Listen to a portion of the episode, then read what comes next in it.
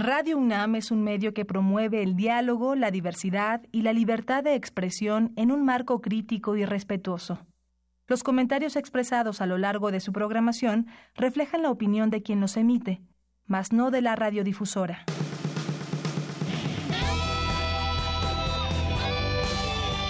Prisma RU. Relatamos al mundo.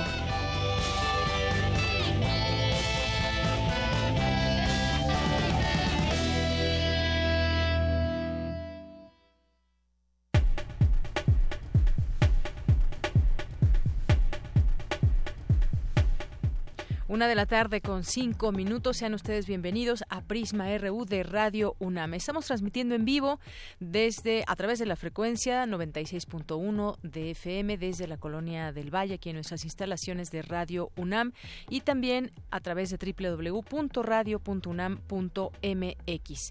Información universitaria como todos los días les tendremos el día de hoy y también vamos a hablar de la Guardia Nacional. Vamos a entrevistar aquí al doctor Pedro Salazar Ugarte, que es doctor en filosofía política, director del Instituto de Investigaciones Jurídicas de la UNAM.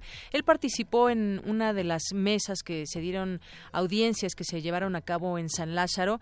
Él se mostraba eh, o se ha mostrado siempre en contra de una de un mando militar y ahora con esta rectificación que se hace para que el mando sea civil, lo tendremos hoy aquí al análisis sobre este tema. Vamos a tener también aquí al licenciado Dionisio Mid, quien es eh, director de Fundación UNAM. Y bueno, vamos a platicar de Fundación UNAM. Muchos de ustedes seguramente ya saben de qué se trata y qué hace la Fundación UNAM quienes no, pues los invitamos a que nos escuchen y que eh, pues escuchen esta entrevista con el licenciado Dionisio Mid, quien nos hablará sobre los logros a 26 años de esta fundación.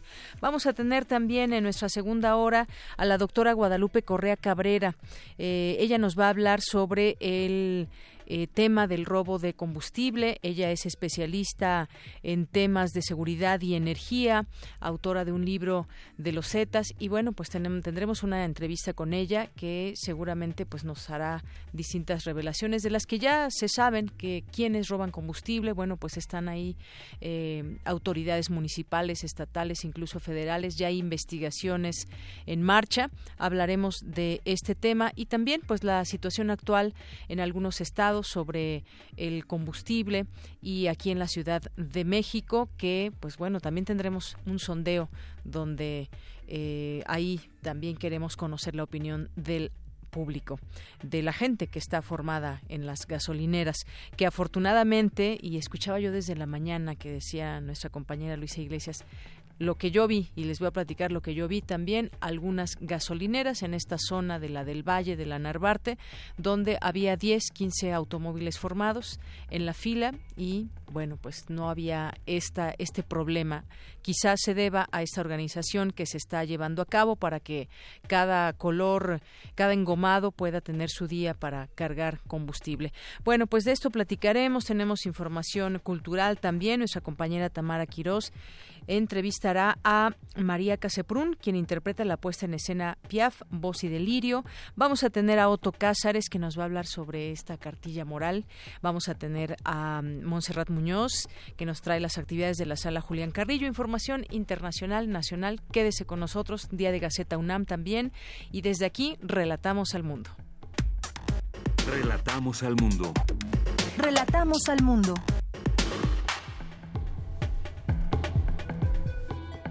En nuestro resumen informativo de este lunes 14 de enero, con 14 sedes en el extranjero, la UNAM difunde la cultura mexicana. Mi compañera Virginia Sánchez nos tendrá los detalles. Ante la situación de la gasolina en el país, hoy escucharemos la opinión de los consumidores con Dulce García. Alertan por repunte de influenza en esta temporada. Cindy Pérez Ramírez nos tendrá la información. Y en los temas nacionales, la Unidad de Inteligencia Financiera de Hacienda informó que llevaron ante la Fiscalía General de la República cinco casos relacionados con el robo de hidrocarburos que incluyen a un exfuncionario de Pemex. Por su parte, el SAT detectó en el ejercicio de 2017 inconsistencias fiscales por un aproximado de 3.200 millones de pesos relativos al robo de combustibles. El colectivo Fiscalía que Sirva declinó participar en el proceso de designación del fiscal general de la República, pues lo considera un fast track que no ofrece certidumbre y carece de seriedad. El presidente del Instituto Nacional Electoral, Lorenzo Córdoba, aseguró que el recorte presupuestal podría poner en riesgo no solo las facultades del instituto, sino también su autonomía. Y en las notas internacionales, la película Roma de Alfonso Cuarón hizo historia al alzarse con el premio a mejor película en los Critics Choice Awards 2019, donde este filme también se adjudicó los galardones a mejor película extranjera, mejor director y mejor fotografía. Para este 2019, la llegada de sargazo al Caribe mexicano será masiva. Por ello, los daños al ecosistema y a la industria turística serán severos, pronostica la Universidad de Florida de Estados Unidos. Hoy en la UNAM, ¿qué hacer y a dónde ir? No te puedes perder la cinta Muchos hijos, un mono y un castillo, del actor y director español Gustavo Salmerón.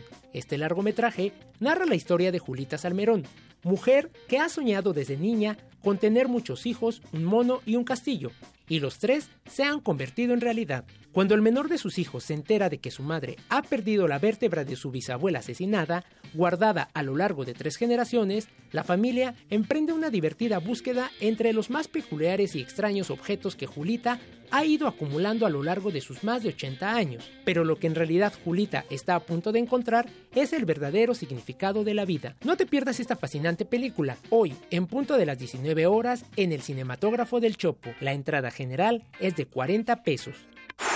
Te recomendamos Observatorio Cotidiano, espacio de opinión y análisis de la realidad más relevante de la televisión mexicana, donde los expertos desmenuzan temas desde diferentes perspectivas como el científico y ambiental, jurídico, económico, político y cultural. Acompaña hoy a Mireya Imas, titular de la Dirección General de Atención a la Comunidad, quien aborda asuntos relacionados con la UNAM bajo los ejes de inclusión, salud, seguridad y sustentabilidad. Sintoniza la señal de TV UNAM por el canal 20.1 de televisión abierta en punto de las 21.30 horas. Recuerda que la Dirección General del Deporte Universitario organiza el Carrusel Deportivo, que busca fomentar la cultura física entre la comunidad universitaria. Aún estás a tiempo de asistir hoy a las prácticas de acondicionamiento físico general que se realizan de lunes a viernes de 8 a 17 horas en las áreas verdes del frontón cerrado.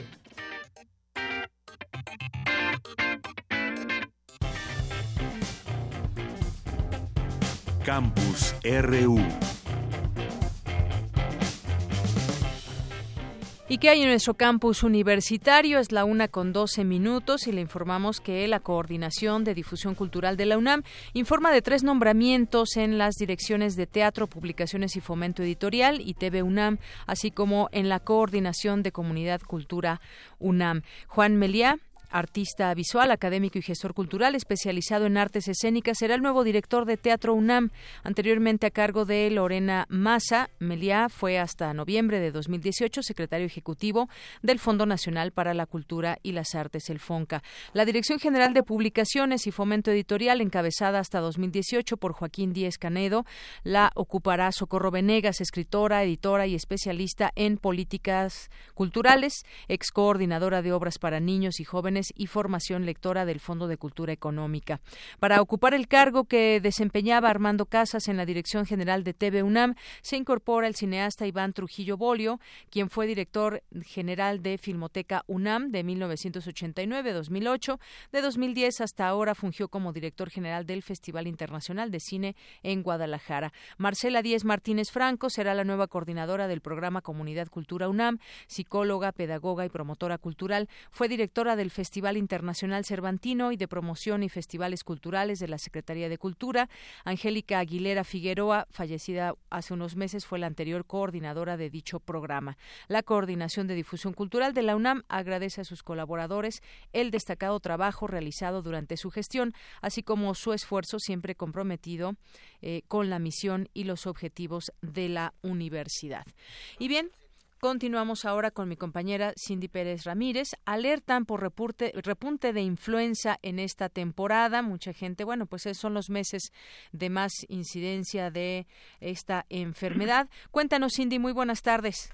Deyanira, muy buenas tardes. Te saludo con mucho gusto a ti y a todas las personas que nos están escuchando en este lunes en Prisma RU. Según datos publicados por el informe semanal de vigilancia epidemiológica de la Dirección General de Epidemiología de la Secretaría de Salud, la actual temporada de influenza 2018-2019 muestra un repunte de esa enfermedad infectocontagiosa. Hasta el 28 de diciembre pasado sumaban 1.662 casos y 116 defunciones cifras que contrastan con el periodo anterior 2017-2018 con 861 casos y 25 defunciones. La cifra es considerablemente más elevada que en periodos anteriores como 2016-2017 con 378 casos y 35 defunciones y se explica porque en el 2017 predominó el tipo AH3N2 que convive con la humanidad desde hace 50 años y en este 2018-2019 está presente el AH1N1 que con una década de existencia es más agresivo. Rosa María Wong Chong de la División de Investigación de la Facultad de Medicina de la UNAM explicó que después de la epidemia de, 2000, de 2009, cuando surgió el nuevo virus AH1N1, las cifras anuales iban a la baja hasta la temporada 2013-2014, cuando hubo un repunte de 1.853 casos y 220 defunciones, también asociado a una mayor presencia de esta variante del virus. ¿Qué te parece si la escuchamos?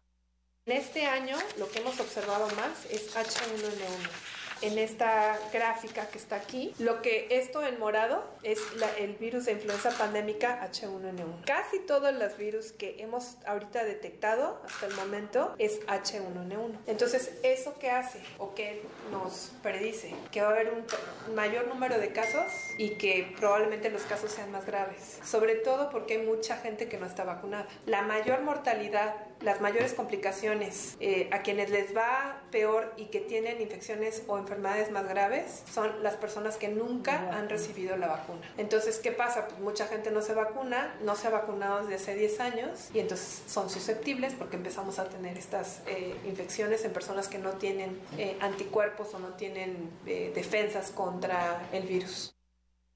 Lo ideal de Yanira es ponerse la vacuna cada año porque el virus va cambiando. Es especialmente recomendable para los grupos de riesgo, niños menores de 10 años, adultos mayores de 65, mujeres embarazadas, pacientes con enfermedades pulmonares y cardiovasculares, con asma, diabetes y obesidad. Muy bien, Cindy, pues muchas gracias por esta información. Este es el reporte. Muy buenas tardes, Gracias. Bueno, pues sí, cada año la vacuna es diferente, va mutando este virus y entonces hay que vacunarse para prevenir estas enfermedades que tienen su repunte justamente en estas épocas de invierno. Y bueno, pues continuamos. En un momento vamos a enlazarnos vía telefónica con mi compañera Virginia Sánchez. Ella nos va a platicar sobre las 14 eh, sedes en el extranjero. La UNAM, con esas 14 sedes en el extranjero, difunde la cultura mexicana. Cuéntanos, Vicky, muy buenas tardes. Hola, ¿qué tal, Deyanira? Auditorio de Prisma RU, muy buenas tardes. Pues sí, hemos estado últimamente hablando sobre el alcance internacional de la UNAM y que pues la ha posicionado como una de las instituciones educativas más importantes a nivel mundial. Y bueno, pues entre las estrategias principales para lograr esta internacionalización se encuentran sus 14 sedes en el extranjero, cuyo papel principal es difundir las actividades académicas, científicas y artísticas que realiza nuestra máxima casa de estudios, además, como tú bien decías, de promover la cultura mexicana. Un dato importante es que en 1944 se creó la Escuela de Extensión en San Antonio, Texas, después en Canadá y Chicago. Posteriormente, a partir de 2012, se abrieron los centros de estudios mexicanos, donde, a diferencia de las primeras, eh, se instalaron en prestigiadas instituciones de educación superior con las que la UNAM tiene convenios y de esta manera fortalecer los programas de movilidad. Así lo señaló Francisco Trigo, coordinador de Relaciones y Asuntos Internacionales de la UNAM, a quien escucharemos a continuación. Históricamente se lanzó el modelo de escuela de extensión. Así estamos desde hace 70 años en San Antonio. Y surgió el modelo de Centro de Estudios Mexicanos, como SEM. Tenemos tres escuelas de extensión y 11 SEMs, sumando 14. ¿Qué objetivos persiguen estos SEMs? Incrementar movilidad de alumnos de licenciatura y posgrado en ambas direcciones. Alumnos nuestros que vayan allá y viceversa incrementar el intercambio de académicos también y promover desarrollo de proyectos conjuntos de investigación. Muy importante para nosotros, difusión de la cultura mexicana. Y también hacemos, dependiendo nuestra ubicación, enseñanza y o certificación del idioma español. Trigo detalla que los centros de estudios mexicanos se encuentran en Los Ángeles, Seattle, Boston y Tucson en Estados Unidos, así como en China, España, Costa Rica, Francia, Reino Unido, Alemania y Sudáfrica.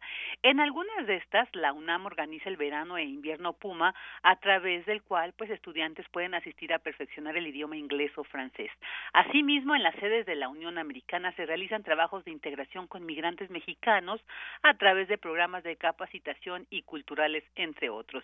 Algunas de las universidades en el extranjero también han establecido oficinas en la Unidad Internacional de Sedes Universitarias en Ciudad Universitaria, pues para enriquecer los programas de cooperación. Por ejemplo, hay representaciones de las universidades de Arizona, de Calgary, de Salamanca en Texas, en Austin, de Indiana y de estudios extranjeros de Pekín, así como del consorcio Sorbonne Universities y del King's College de Londres. Y a partir de este mes, destacó el coordinador del CRAI, también se contará con una oficina de la Universidad de Groningen, Holanda. Pues esta es la información de Yanira. Vicky, muchas gracias. Gracias a ti, muy buenas tardes. Muy buenas tardes. Continuamos y ahora vamos con mi compañera Dulce García. Misión China en el lado oculto de la Luna, una oportunidad de observar el universo desde otra perspectiva. Adelante, Dulce. Deyanira, muy buenas tardes a ti al auditorio de Prisma RU. Con la exploración del lado oculto de la Luna se abren las posibilidades de descubrir cosas nuevas sobre nuestro satélite natural y observar el universo desde otra perspectiva. José Francisco Valdés Galicia, titular del programa especial universitario e investigador del Instituto de Geofísica de la UNAM precisó que será importante dar seguimiento a los hallazgos. China se muestra como una potencia espacial, pues está en condiciones de competir con cualquier otro, que la tecnología china ya alcanzó los niveles pues de los Estados Unidos, de Rusia, de la Unión Europea, se suma a los poderosos con posibilidades de explorar el espacio. Desde luego, este es un golpe sensacionalista porque pues es la primera vez que se aluniza del lado oculto de la luna pues seguramente encontrará cosas sobre la luna que no sabemos y estando ahí también pues este tiene la posibilidad de observar el universo de otra manera. De Yanira les comento que los chinos son los primeros en alunizar en esa región con su nave no tripulada Shane 4 y con ello tienen la oportunidad de explorar a detalle y ser autores de esta parte de la historia debido a que la luna tarda en rotar sobre sí misma lo mismo que tarda en trasladarse alrededor de la Tierra nos presenta siempre la misma cara por lo que a la otra se le suele llamar el lado oscuro. Si bien esa zona ya era conocida mediante fotografías gracias a sondas como la Moon Reconnaissance Orbiter de la NASA o Chandrayaan-1 de la India, ninguna nave había descendido y enviado imágenes in situ. Con esta misión, dirigida por la Administración Nacional del Espacio de China, el gigante asiático se unió al selecto grupo de poderosos que tienen la posibilidad de explorar el espacio, tales como Estados Unidos, Rusia, Japón, India y la Unión Europea. Geológicamente hablando, la cara oculta de la Luna es distinta, pero debido a que hasta ahora no había sido pisada por el hombre, solo se han inferido sus características. La misión china será la primera en tomar muestras y hacer análisis químicos, según remarcó el universitario. No obstante, reconoció que no sabemos hasta qué grado compartirán la información con el resto del mundo, aunque es probable que tengan hallazgos espectaculares que les den grandes ventajas de conocimiento científico y tecnológico. Este es el reporte. Muy buenas tardes. Gracias, Dulce. Buenas tardes. Porque tu opinión es importante, síguenos en nuestras redes sociales, en Facebook como Prisma RU y en Twitter como arroba PrismaRU. Queremos escuchar tu voz. Nuestro teléfono en cabina es 55 36 43 39. Prisma RU. Relatamos al mundo. Continuamos una de la tarde con 23 minutos. Y bueno, pues vamos a enlazarnos vía telefónica con el doctor Pedro Salazar Ugarte, quien es doctor en filosofía política, director del Instituto de Investigaciones Jurídicas de la UNAM. Y bueno, pues vamos a tocar ese tema de la Guardia Nacional que hemos venido aquí platicando, dando seguimiento, sobre todo en estas audiencias que hubo la semana pasada y en la Cámara de Diputados. Y como estaba planteando planteada en el dictamen elaborado por los diputados, la Guardia Nacional sí implicaba la militarización del país y bueno, pues al participar en la quinta mesa de audiencia pública sobre Guardia Nacional ahí en San Lázaro, como les comento, el doctor Pedro Salazar Ugarte eh, expresó que la participación de las Fuerzas Armadas en tareas de seguridad pública implicaría el incremento de violaciones a las garantías individuales. Hoy eh, podemos hablar quizás en otro sentido, pues hubo una rectificación y en este dictamen de Guardia Nacional, tras las audiencias, hubo cambios que vienen y lo que quedaría igual también hay que decirlo. Le doy la bienvenida a este espacio, doctor Pedro Salazar Ugarte. Buenas tardes. Muchas gracias, muy buenas tardes por la invitación a su programa. Es un gusto estar con ustedes. Igualmente para nosotros. Bueno, platicábamos hace unos días también sobre este tema y lo que implicaba la Guardia Nacional tal y como se había planteado. Hubo una rectificación y ahora hay cosas que van a cambiar, otras que quedarán igual, pero sobre todo me voy a centrar en este punto de que no será un mando militar, sino un mando civil quien quedaría al frente de esta Guardia Nacional. ¿Cómo ve eh, pues este cambio y luego de estas audiencias que hubo ahí en San Lázaro? A ver, lo primero quizá esto último. Creo que es digno de ser reconocido y debe de valorarse en positivo que lo que ha sucedido, digamos, de apertura del Congreso para escuchar voces eh, ajenas al ámbito legislativo sobre temas tan delicados, tan importantes e incluso me atrevo a decir tan especializados como el de la Guardia Nacional, eh, haya sido, digamos, un espacio abierto y receptivo. Yo lo que he dicho y lo dije ahí mismo en la Cámara de Diputados es que habría que reconocer que estaban presentes las y los legisladores, un nutrido grupo de ellos, que estuvieron atentos a lo que ahí se dijo, que fueron receptivos y que además fueron muy interesados en los intercambios que se hicieron con los, los invitados que, que tuvimos la oportunidad de plantear nuestras preocupaciones y nuestros estudios, porque hay que decir que mucho de lo que se escuchó ahí es el resultado de investigaciones realizadas por la academia y por organizaciones civiles a lo largo ya de varios años que evidencian con datos duros eh, de manera empírica, digamos, con pruebas, cuáles son los costos y riesgos de seguir utilizando la estrategia militar para eh, eh, las tareas de seguridad pública. Es decir, hubieron ahí una serie de informaciones muy sólidas, muy contundentes y hubo receptividad por parte de los legisladores a esa información. Después viene al día siguiente lo que es hasta el momento una declaración de carácter público. Hay que decirlo, una declaración importante, una declaración además de quien tiene ya una responsabilidad muy importante en el ámbito de la seguridad, pero que por el momento es simplemente un posicionamiento, digamos, discursivo, lo cual no le resta mérito, pero nos lleva a la tercera etapa, que es Ahora hay que esperar a ver en qué términos viene redactado el nuevo dictamen.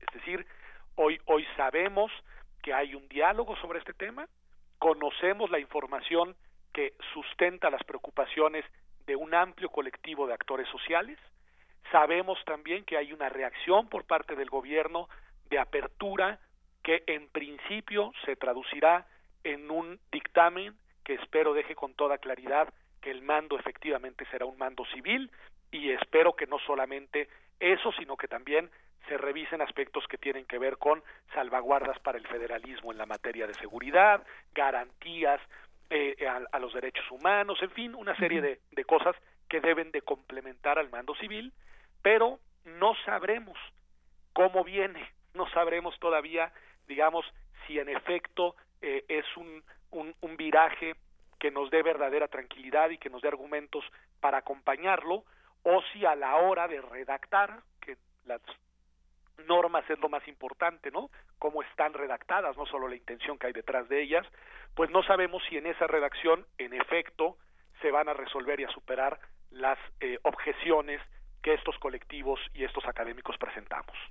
Bien, como bien dice eh, doctor, hubo esta apertura, hubo esta eh, recepción para escuchar todas estas voces que estaban en contra, tal y como estaba prefigurada esta Guardia Nacional.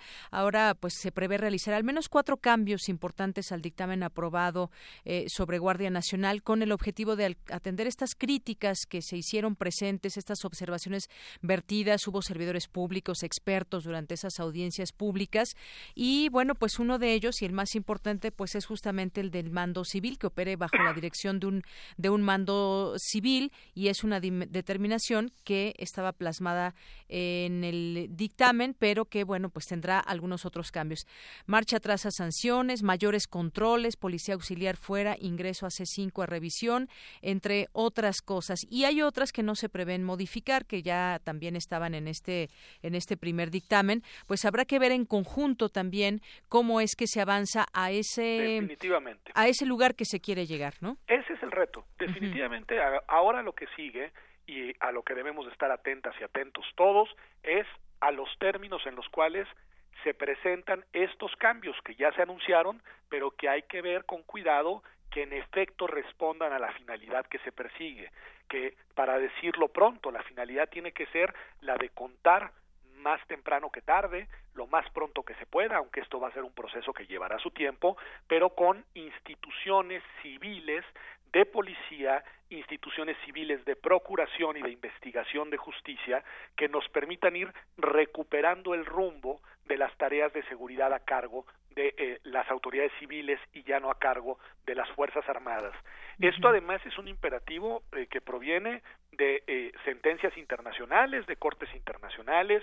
Hay recientemente, ahí se citó de manera repetida en las audiencias, una sentencia condenatoria al Estado mexicano en el caso Alvarado Espinosa contra México, en el cual con toda claridad la Corte Interamericana advierte al Estado mexicano que la intervención de las Fuerzas Armadas en tareas de seguridad pública solo puede ser excepcional, debe de ser complementaria a las tareas civiles, debe de ser supervisada por una autoridad civil especializada y debe de ser, por supuesto, proporcional eh, a, las necesidades que se enfrenten.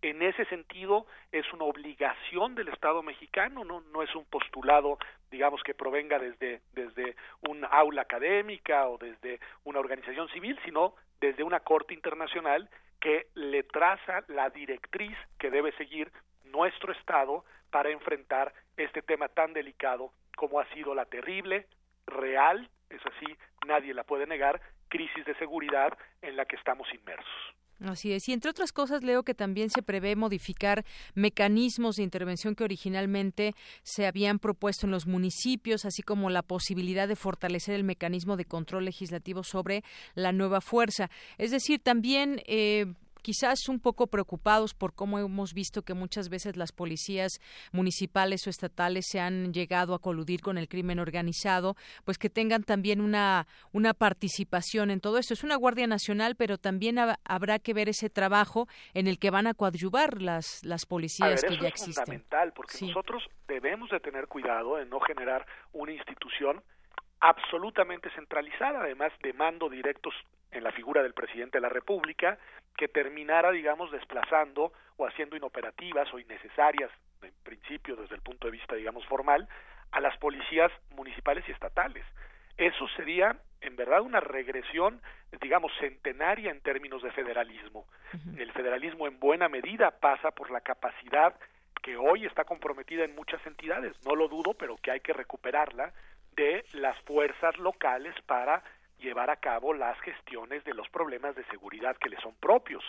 Y en ese sentido, esta Guardia Nacional, de carácter civil, insisto, debe de venir, eh, digamos, eh, debe de, empezar a funcionar con un plan de transición muy bien pensado de mediano y largo plazo en el que las policías eh, estatales y municipales se vayan fortaleciendo y en el que ya no la policía militar y la policía naval que quedarán digamos que serán parte de la Guardia Nacional junto con la Policía Federal, sino propiamente el ejército mexicano, las Fuerzas Armadas deben de irse paulatinamente retirando y replegando a los cuarteles. Esto requiere de una planeación estratégica de largo plazo, no se va a hacer de la noche a la mañana, eh, hay que reconocer que el trabajo de las Fuerzas Armadas ha sido un trabajo sumamente complejo, en las últimas lustros y que ha tenido, digamos, eh, una explicación en situaciones excepcionales de un altísimo nivel de criminalidad en distintas zonas del país, pero también hay que reconocer que ha tenido otro tipo de efectos colaterales que nos previenen de que no es la estrategia idónea para un Estado en el que los derechos de las personas y en el que las instituciones civiles eh, sean, digamos, las que se encarguen de gestionar los problemas de la seguridad. Así es, pues eh, es, será un gran esfuerzo el que se hará, o por lo menos eso vemos en esta integración, en primero de esta Guardia Nacional y su función también en cada uno de los estados y municipios. Entre lo que no se prevé modificar, doctor, se encuentra la disposición constitucional, que es el artículo 21, para que la Guardia Nacional sea reconocida como una nueva fuerza destinada a tareas de seguridad pública y que la misma pueda fungir como auxiliar del Ministerio Público otorgándole facultades para investigar Eso esperemos que salga del dictamen. Eso de nuevo sería una derrota histórica al monopolio de la investigación ministerial a cargo de las instituciones de Procuración Civil de Justicia. Una decisión que proviene desde el siglo XIX y que tiene como finalidad precisamente dejar las tareas más delicadas, que son las de investigación y las de procuración de justicia, en manos de autoridades que están además, eh, digamos, orientadas por eso que se conoce como el debido proceso, que no es otra cosa sino los mecanismos de garantía a los derechos de las personas que son imputadas de la posible comisión de un acto delictivo, ¿no? Entonces, eh, hay que tener en claro que esa apuesta por dejar de manera exclusiva en el Ministerio Público Civil eh, esas tareas es una apuesta que hay que defender y que hay que, que, que conservar. Sería un error dotar a las Fuerzas Armadas de una competencia que no les toca, que no se encuentra incluso dentro de su naturaleza institucional en los estados constitucionales eh, y democráticos. Las Fuerzas Armadas son importantes, por supuesto, merecen reconocimiento sin duda y tienen a su cargo en los estados constitucionales la salvaguarda de la soberanía nacional hacia el exterior y hacia el interior. Esa es su misión y en ese sentido es muy importante que existan y es muy importante que tengan capacidad operativa, pero no están entrenadas y no es su tarea para llevar a cabo tareas de seguridad pública porque su entrenamiento, como bien dice la Corte Interamericana, está orientado a derrotar al enemigo con todo lo que eso implica y no a salvaguardar los procedimientos jurídicos que están impregnados de los derechos de las personas. Pues ese es un punto también muy importante que habrá de analizar. Ya la propia oficina del Alto Comisionada para los Derechos Humanos, la CNDH, advierten justamente esto, que de acuerdo con estándares internacionales no es recomendable otorgar facultad de investigación de delitos a una institución de corte militar. Pues es uno de los puntos también de los que se estará vigilando y que, pues ya conociéndose la nueva redacción, podremos quizás pues eh, ver con mayor claridad qué es lo que queda asentado en papel y en la Constitución. Así es, en efecto, eh, pues ahora estamos en esta etapa crucial, ¿no? Yo creo que hay que estar eh, muy expectantes porque además, pues el periodo extraordinario de sesión está por iniciar y a partir de ese momento, pues se reactivará el debate a partir ya de una propuesta en blanco y negro que será la que tendremos que analizar eh, en breve y sobre la que tendremos que opinar de nuevo. Yo sí quiero advertir nada más que lo que hay detrás de las preocupaciones que algunas personas, eh, muchas hay que decirlo, hemos externado, no es una posición ideológica, no es una objeción de corte político, ni tampoco es un escatimarle al gobierno actual de la República la oportunidad histórica en la que se encuentra para llevar a cabo una gran transformación como la han llamado el país. No, lo que está detrás es una preocupación fundada en información empírica, en datos duros, de que esta estrategia es una estrategia que no trae de vuelta la paz a las comunidades, que no brinda garantías y seguridad a las personas, sobre todo a los jóvenes y sobre todo a los jóvenes varones, que lo que termina generando son efectos colaterales muy nocivos en números de muertes, de desplazamientos, de desapariciones. La lógica de guerra no es la estrategia para recuperar y regresar la seguridad a nuestras calles. Y en ese sentido, la información que se ha venido acumulando con los años me parece que es un argumento contundente, que no responde a creencias, a ideologías o a intuiciones, sino que responde a datos que provienen de la realidad y de una realidad que ya nos ha resultado muy costosa en México en los últimos años. Así es, es muy amplia esta propuesta de seguridad. Nos hemos centrado en este tema de la Guardia Nacional porque es un punto medular, pero pues no está cerrado aún a la discusión y a este nuevo dictamen en este periodo eh, de sesiones. Hay esta preocupación fundada de muchas organizaciones, de muchos ciudadanos. Hay datos duros también y bueno, pues habrá que ir construyendo la eh, propuesta final. Por lo pronto, doctor, le agradezco mucho estos minutos aquí en Prisma RU de Radio UNAM. Muchísimas gracias, al contrario, y como siempre es un gusto estar contigo y con tu auditorio. Gracias, doctor, hasta luego. Hasta luego. Muy buenas tardes al doctor Pedro Salazar Ugarte, doctor en Filosofía Política, director del Instituto de Investigaciones Jurídicas de la UNAM y este punto específico, la Guardia Nacional. Queremos escuchar tu voz. Nuestro teléfono en cabina es 55 36 43 39. Porque tu opinión es importante, síguenos en nuestras redes sociales, en Facebook como Prisma RU y en Twitter como arroba PrismaRU. Relatamos al mundo. Relatamos al mundo. Continuamos una de la tarde con 39 minutos y ya está en la línea telefónica. Le agradezco mucho nos tome esta llamada eh, al licenciado Dionisio Mid, presidente de Fundación UNAM. ¿Qué tal, licenciado? Muy buenas tardes. Qué gusto, eh. muchísimas gracias por hablarnos y muy feliz año a ti y a todo tu auditorio. ¿eh? Gracias, licenciado. Bueno, pues platíquenos sobre Fundación UNAM en sus años de función y apoyo a los alumnos de la UNAM. Es una gran trayectoria la que tiene Fundación UNAM, una asociación civil de carácter autónomos, sin fines de lucro.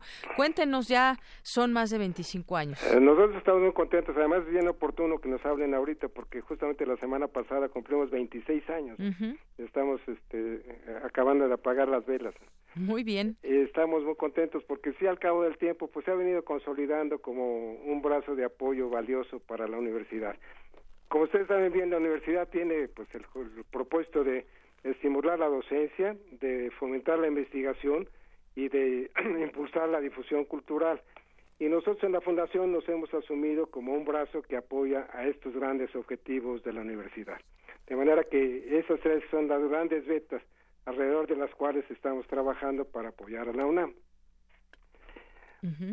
y al cabo de todo este tiempo, eh, uno de los, de los objetivos fundamentales es proporcionar apoyos a los jóvenes que entran a la universidad son apoyos que damos a distintas modalidades, probablemente las becas de manutención son las que mejor lo expresan, y al cabo de, los años de la fundación, pero muy probablemente concentrados en los últimos, se han generado miles de apoyos para jóvenes. Cuando hablo de miles, pues estoy hablando, por ejemplo, el año pasado a más de 40 mil. Si nosotros consideramos que la universidad tiene alrededor de 320 mil alumnos, y que la mitad de sus alumnos están becados, pues estamos hablando alrededor de 160 mil. Nosotros solamente por becas de manutención estamos dando 40 mil y con otros apoyos que damos a la universidad estamos dando probablemente unos 20 mil más. Entonces estamos hablando probablemente de la mitad de las becas que otorga la universidad o 40% de apoyos a los jóvenes. Y eso a nosotros se, se nos hace bien valioso porque eh, atendemos así uno de los objetivos también que caracteriza mucho a quienes somos egresados de la universidad, que es un compromiso social. Y hay un gran beneficio de inclusión a través del desarrollo de estas políticas. Una buena parte de los alumnos de la universidad provienen de familias que no exceden sus ingresos familiares de cuatro a seis mínimos, salarios mínimos. De manera que el apoyo que se les da a través de estos, eh, de estos eh, recursos pues sí les permite contribuir eh, de manera importante al ingreso familiar y sí hace que tengan eh, mejores capacidades para realizar sus estudios. Y eso permite que la eficiencia terminal de los alumnos que son beneficiados por la fundación sea un porcentaje superior al normal de los alumnos de la propia universidad. Y lo que nosotros pues nos gusta sentir es que nos preguntan cuántas becas damos. La verdad lo que nosotros nos gusta decir es que estos recursos lo que nos permiten hacer pues es cambiar historias de vida de jóvenes porque les permiten pues sí realizar su aspiración no solamente de ir a la universidad, sino de ir a la mejor universidad que tenemos en el país, a la mejor sin duda de América Latina y una de las mejores del mundo. Entonces eso sí genera una sensación de pertenencia y una sensación de compromiso y responsabilidad con los estudios y con la oportunidad que se les abre para poder realizar sus estudios en la universidad. Así es. Bueno, pues esto es muy importante. Estamos platicando con el licenciado Dionisio Mid, presidente de Fundación UNAM. Tengo aquí abierta la página. Además, yo invito a la gente que nos esté escuchando a que entre a la página de fundacionunam.org.mx. Ah, Me gustaría que nos platicara también, licenciado, cómo nos podemos asociar eh, como egresados. Seguramente nos están escuchando muchos egresados. Pues, los beneficios. porque sí. Eh, a través de esta visita a estas páginas, pues nosotros eh, recibimos también contribuciones. Y esas contribuciones son las que nos permiten generar los recursos para poder dar apoyos a quienes ahora quieren entrar a la universidad. Nosotros convocamos ciertamente a la comunidad universitaria que ya se benefició de este apoyo pues que la sociedad le da. Todos quienes estudiamos en la universidad en realidad lo hicimos porque hay un gran compromiso de la sociedad para apoyar con sus recursos a que la universidad tenga los medios para proporcionar la educación superior, pero también nosotros eh, contamos con ese compromiso social de los egresados para que puedan meterse a las páginas y puedan contribuir en la medida de sus posibilidades a generar los recursos para dar también apoyo a estos jóvenes universitarios. Entonces, eh, muchas gracias también por mencionar las redes. Esto es un, digamos, una vía muy directa, muy, muy tangible para así contribuir a que, como nosotros decimos en la universidad, a que los jóvenes cumplan sus sueños y a que pues hagan posible lo imposible. Muy bien, bueno, pues yo le agradezco también el que nos platique de primera mano pues todo lo que lo positivo que puede ser pertenecer a esta Fundación UNAM. Hay esta posibilidad de entrar a la página, conocer a detalle también cómo funciona y tener, además ahí también veo que tienen una liga a Radio UNAM, a distintas... Eh, es correcto, y les agradecemos mucho el espacio que se nos abre ahora. ¿eh? Así es, por ejemplo, a la revista Como Ves, entre otras eh, ligas de información importante. Así que, pues, repito, la página fundacionunam.org. Y nomás me gustaría mencionar, digamos, tenemos algunas vetas más para un par de ellas adicionales que pues que nosotros sentimos que también eh, eh, contribuyen a este espíritu de generar en la universidad esta mística de servicio.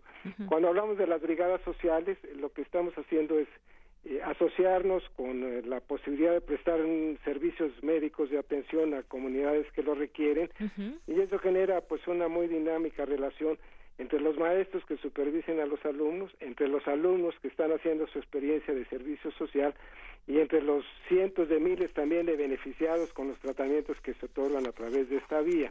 Esto pues ha permitido que se beneficien pues más de 20 o 30 mil personas con cerca de 60 mil tratamientos.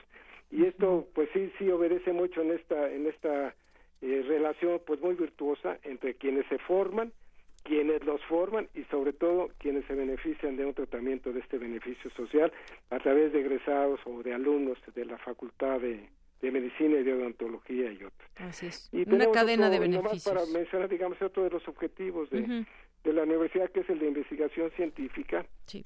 hemos venido diseñando el otorgamiento de unos premios. Estos premios convocan a la academia, convocan a los alumnos que participan a los temas que los propios donantes dan eh, como premio para que se haga esta investigación alrededor de estos temas que la propia las propias empresas o el propio mercado califica como relevantes para que se haga una investigación. Entonces, eh, eh, ahí es un vínculo otra vez muy virtuoso entre el mercado, que es el que dice qué es lo que requiere que se investigue, entre los muchachos que realicen la investigación y entre los maestros que supervisan la realización de estas investigaciones, con un beneficio adicional que hemos encontrado, que es que buena parte de los alumnos que generan este premio, pues encuentran también, aparte del prestigio y el reconocimiento, que de todas maneras siempre es modesto, pues la posibilidad de una oferta de trabajo, de manera que se vuelve este otra vez un círculo muy virtuoso, y bueno, pues en esto hemos tenido participación y diseño de premios tanto de empresas del sector público como del sector privado. CFE nos da premios, el Seguro Social nos da premios, Comisión Federal de, eh, perdón, este, Petróleos Mexicanos también lo hace, y el sector privado, pues tenemos eh, la, la, por ejemplo, los, las empresas eh, de la industria farmacéutica dan también un premio, también el Grupo VAL otorga un premio para ciencias de la tierra, de manera que esa es una forma de movilizar también a la investigación para que se asocie a las finalidades del mercado. Eh, de manera que ese es pues otro espacio, otra beta en donde la Fundación está trabajando, en donde con el apoyo de nuestros consejeros eh, que vinculan muchas veces este quehacer entre la academia del mercado y desde luego con el apoyo siempre de las autoridades universitarias, del rector y de las demás autoridades, pues que están atentos siempre a brindarnos los apoyos que necesitamos para poder realizar estas actividades. Muy bien, pues licenciado Dionisio Mid, le agradezco mucho estos minutos aquí en Radio UNAM. No, hombre, para nosotros es un privilegio y exhortamos mucho, como tú lo hacías hace un momento, a que la comunidad universitaria pues se sume a este esfuerzo de eh, contribuir con sus recursos, con sus capacidades, hacer que más jóvenes puedan hacer realidad sus sueños. Muchas gracias. ¿eh? Gracias, hasta, luego. Hasta luego y saludos a todo tu auditorio y sobre todo al auditorio Puma. Claro que sí. Muy buenas tardes. Licenciado Dionisio Mid, presidente de Fundación UNAM. Relatamos al mundo. Relatamos al mundo. Porque tu opinión es importante, síguenos en nuestras redes sociales, en Facebook como Prisma RU y en Twitter como arroba PrismaRU. Continuamos una de la tarde con 49 minutos y en las notas nacionales, algunas notas que queremos destacar con ustedes. El peso, la sexta moneda con mayores avances en 2019, la racha de apreciación de la moneda del país en las primeras dos semanas de enero colocó al peso mexicano como la sexta divisa de mayores ganancias entre las monedas emergentes del mundo al avanzar 2.62% en lo que va del año y ubicarse el viernes en 19.14 pesos por dólar. En otra información, sector comercio solo puede aguantar unos días más el desabasto de gasolina sin que ello se refleje en anaqueles vacíos por falta de productos o aumento de precios, manifestó José Manuel López Campos, presidente de la Confederación de Cámaras Nacionales de Comercio, Servicios y Turismo, la eh, Concanaco Servitur. Dice que si esta semana se mantiene el desabasto, empezaremos a ver algunos, algunos eh, problemas. Y estamos a ello al tanto eh, por supuesto, a través de este espacio. En otra información, se habían apoderado del ducto Tuxpan Azcapotzalco, dice eh, el presidente Andrés Manuel López Obrador, que está, eh, está en vías de regularizarse el abasto de gasolina, pues desde el viernes pasado ya no se han cometido actos de sabotaje al ducto Tuxpan Azcapotzalco, por lo que se transportan 170 mil barriles de combustible diariamente. Asimismo, anunció que el gobierno entablará contacto con los concesionarios de gasolinerías que tienen permisos de importación de gasolina por 1.5 millones de litros diarios, casi el doble de consumo nacional. También el presidente de México dijo que reforzó la vigilancia en los ductos de petróleos mexicanos en el país, en especial el de Tuxpan, eh, por lo que el abasto de combustible tiende a regularizarse. Y el SAT, eso es interesante, luego de analizar información del ejercicio fiscal de Pemex y cruzar información sobre ingresos declarados por contribuyentes, asociados a gasolineras, el SAT ubicó que 194 contribuyentes cuentan con inconsistencias fiscales por 3.217 millones de pesos. Y en nuestra segunda hora vamos a seguir platicando de ese tema del desabasto y le daremos algunos, algunos datos duros, algunos datos que nos revelan más o menos cómo está esta situación. Continuamos. Cultura RU.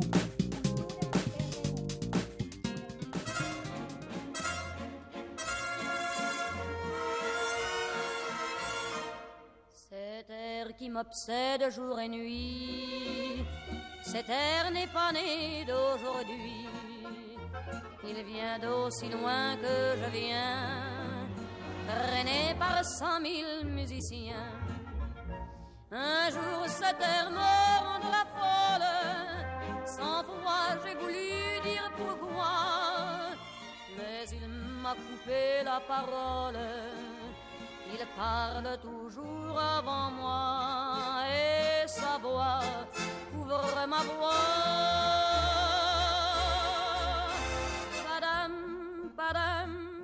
Bien, pues ya estamos en Cultura y así comenzamos hoy con esta música. ¿Qué tal, Tamara Quiroz? Muy buenas tardes. Deyanira, muy buenas tardes. Así iniciamos con esta música a cargo de Edith Piaf. Es un gusto saludarlos a todos los que nos escuchan a través de esta frecuencia, a través del 96.1 de FM o los que nos escuchan en otras latitudes a través de Internet. Pues bienvenidos a este espacio. Gracias por escucharnos. Oye, Deyanira, y es que mira, el próximo 17 de enero se estrena el musical que cuenta la vida de Edith Piaf a través de sus canciones. Y bueno, para contarnos más detalles de Piaf, Voz y Delirio, nos acompaña en la línea Mariaca Seprun. Ella, bueno, es actriz, es también eh, canta ópera, se dedica al teatro y nos acompaña para darnos más detalles. Mariana, ¿cómo estás? Muy buenas tardes. Hola, buenas tardes. Un placer saludarte. Mariaca, bienvenida a este espacio. Oye, te has desarrollado en distintas áreas del mundo, ya lo mencionaba. Eh, cantas ópera, también te dedicas al teatro, al cine, la televisión. Eres compositora y actualmente protagonistas Piaf, Voz y Delirio. A ver, platícanos cómo surgió la idea de gestar, pues desde Latinoamérica, porque tú eres venezolana, un homenaje a una cantante francesa, a esta cantante francesa. sí, bueno, suena, suena un poco exótico, ¿no? Que una cantante latinoamericana se dedique a, a trabajar este repertorio, pero efectivamente, desde que soy muy pequeña, soy gran admiradora de las grandes cantantes del siglo pasado. Y como venía interpretando otro monólogo musical sobre la Lupe, que es otra cantante latina, eh, decidimos dar un brinco y, y digamos, eh, imponernos un reto mayor, que era eh, ya encarnar la, la personalidad y la, y la voz de Piaf. Esto es un, musical con banda en vivo que cuenta la vida completa de Piaf desde que empezó a, cantar en las calles, desde que era una pequeña niña de la calle hasta que se convierte en la gran leyenda que hoy todavía sigue siendo. Y bueno, se cantan temas muy emblemáticos de su historia como fueron La Vie en Rose, Sous le ciel de Paris, Padam Padam, Milord, y bueno, digamos que al principio tenía un poco de temor de interpretarla porque, bueno, una leyenda como esa uno nunca, uno, uno nunca se puede comparar, ¿no? Pero eh, lo bonito de este trabajo es que acercamos de nuevo a la gente la posibilidad de, de, de, de imaginarse que están viendo a Piaf en vivo, como si estuviera eh, en, en, nuestros días viva con nosotros y en un concierto en el Olimpia de París. Es, es, un viaje al tiempo lo que tú haces, Mariaca, y bueno, Edith Piaf pudo haber sido una prostituta o incluso haber muerto en, en una pelea callejera, ¿no? Su infancia dista mucho de su vida después de convertirse en una de las cantantes más célebres del siglo XX. Vaya, creció en la desventura, padeció la guerra también, y tú nos vas a llevar a través de la historia eh, con este hilo conductor de sus canciones. Sí, sí, exactamente, y como lo dices, la vida de ella eh, eh, vale la pena revisarla, vale la pena conocerla porque es sorprendente. Si bien está llena de mucho drama y de mucho conflicto, también está llena de, de magia porque uno no puede entender como una pequeña niña de la calle que no tenía casi recursos y, y su padre y su madre casi no se ocuparon de ella, termina termina siendo esta voz que se impone a través de cualquier de cualquier obstáculo y, y nos deja un legado musical tan bonito como por ejemplo La Vie en Rose, que es una canción que incluso quien no conozca a, a Piaf sabe cuál es la canción, porque la ha escuchado de alguna forma, se ha versionado en miles de idiomas y en miles de estilos. Claro. Oye, Mariaca Seprun, ¿cómo, ¿cómo te has preparado para interpretar a Edith Piaf? Eh, sobre todo el asunto fonético, las vocales nasales, las vocales abiertas y la R, que es un sello personal de, de Piaf. Completamente. Bueno, ese fue un, proceso largo, digamos, desde que decidí, eh, bueno, asumir este reto hasta que se estrenó la obra en octubre de 2016.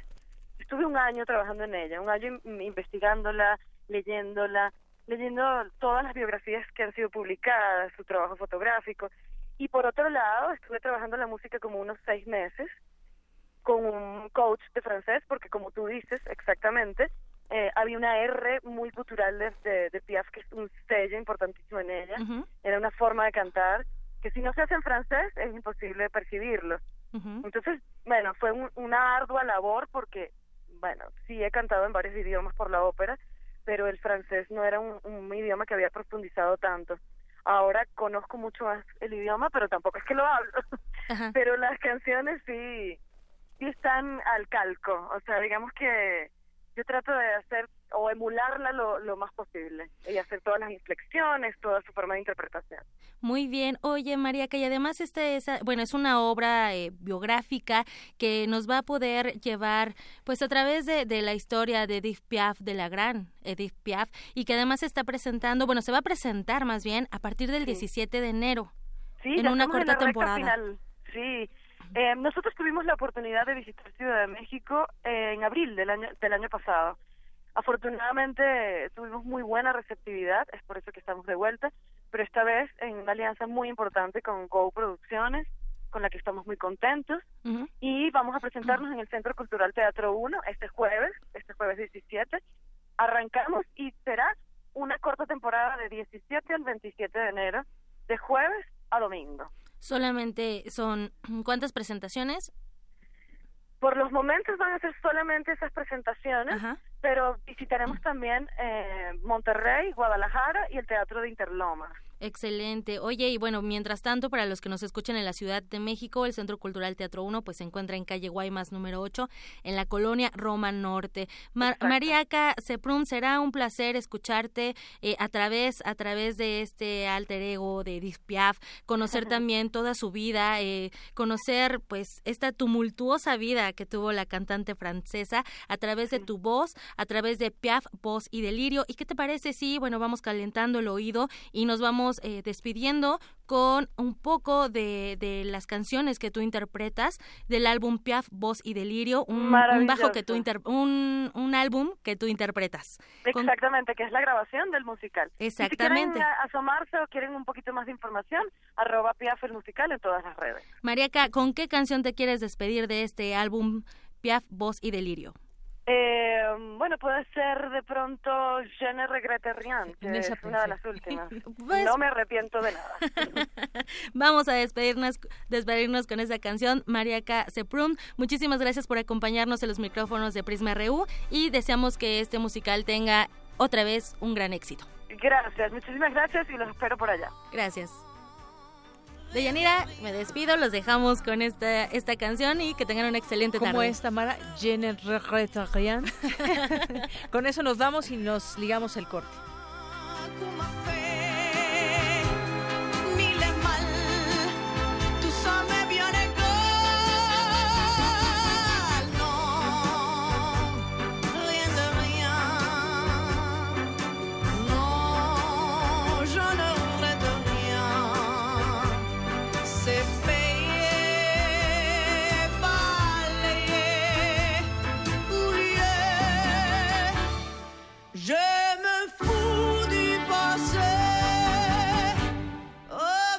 Souvenirs. J'ai allumé les feux, mes chagrins, mes plaisirs. Je n'ai plus besoin de balayer les amours. Prisma RU. Relatamos al mundo.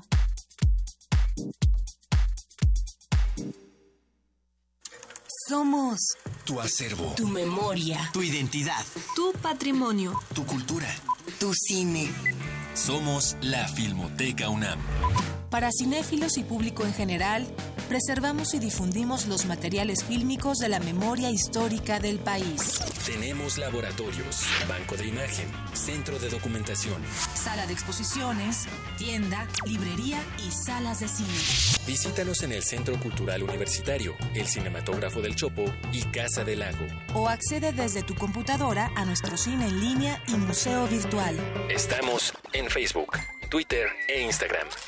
Filmoteca UNAM. Reconocimiento UNESCO Memoria del Mundo 2017.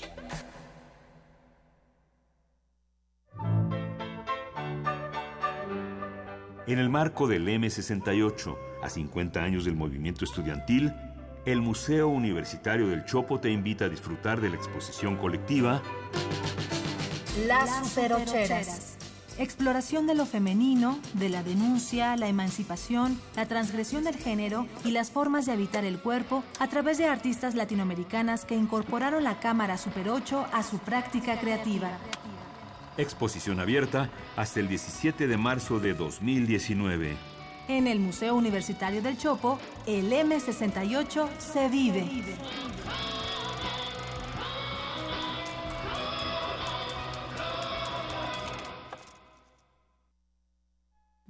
Tres. ¡Oh!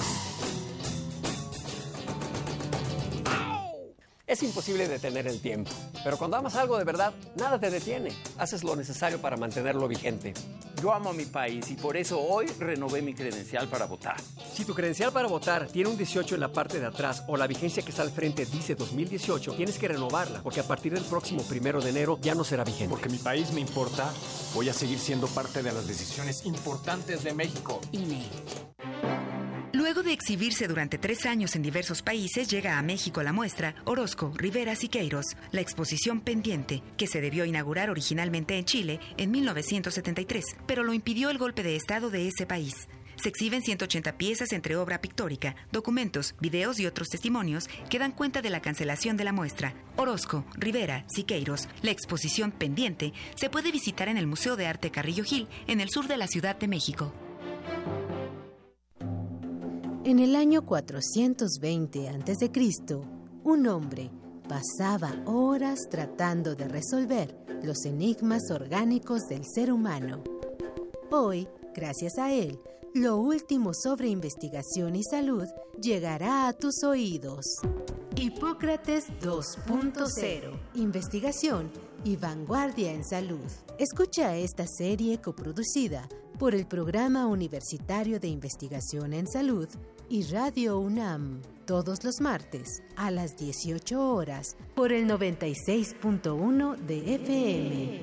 Radio UNAM, Experiencia Sonora.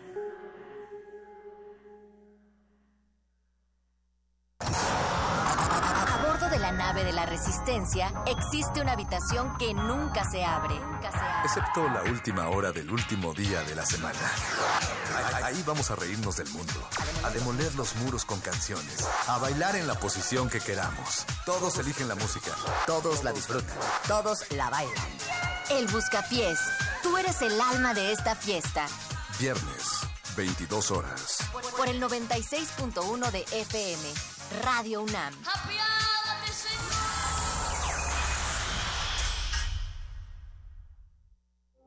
Queremos escuchar tu voz. Nuestro teléfono en cabina es 55 36 43 39.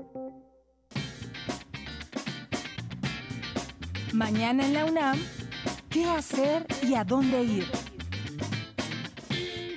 En el marco del coloquio invernal de investigación, la Facultad de Química te invita a la conferencia magistral Evolución Bioquímica y Oxígeno Atmosférico, cómo reconstruimos el pasado microbiano, con la ponencia del doctor Antonio Lascano Araujo, académico de la Facultad de Ciencias y el Colegio de México. Asiste el jueves 17 de enero, en punto de las 9.30 horas, al auditorio del edificio D de la Facultad de Química, en Ciudad Universitaria. Realiza tu registro en el sitio www.quimica.unam.mx.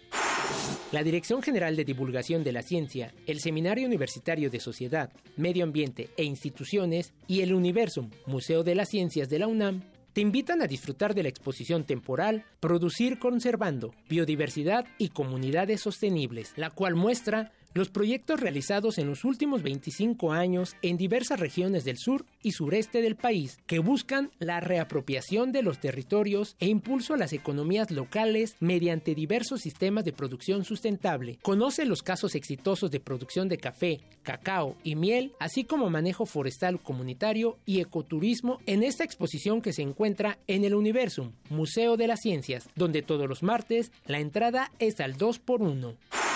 El Instituto de Ciencias Aplicadas y Tecnología te invita al coloquio Desde el conocimiento hasta la innovación en salud, proceso integral de la investigación, con la ponencia de la maestra en ciencias María Isabel Gracia Mora. Asiste mañana 15 de enero a las 12 del día al auditorio del Instituto de Ciencias Aplicadas y Tecnología, ubicado en el circuito exterior frente a la Escuela Nacional de Trabajo Social en Ciudad Universitaria. La entrada es libre.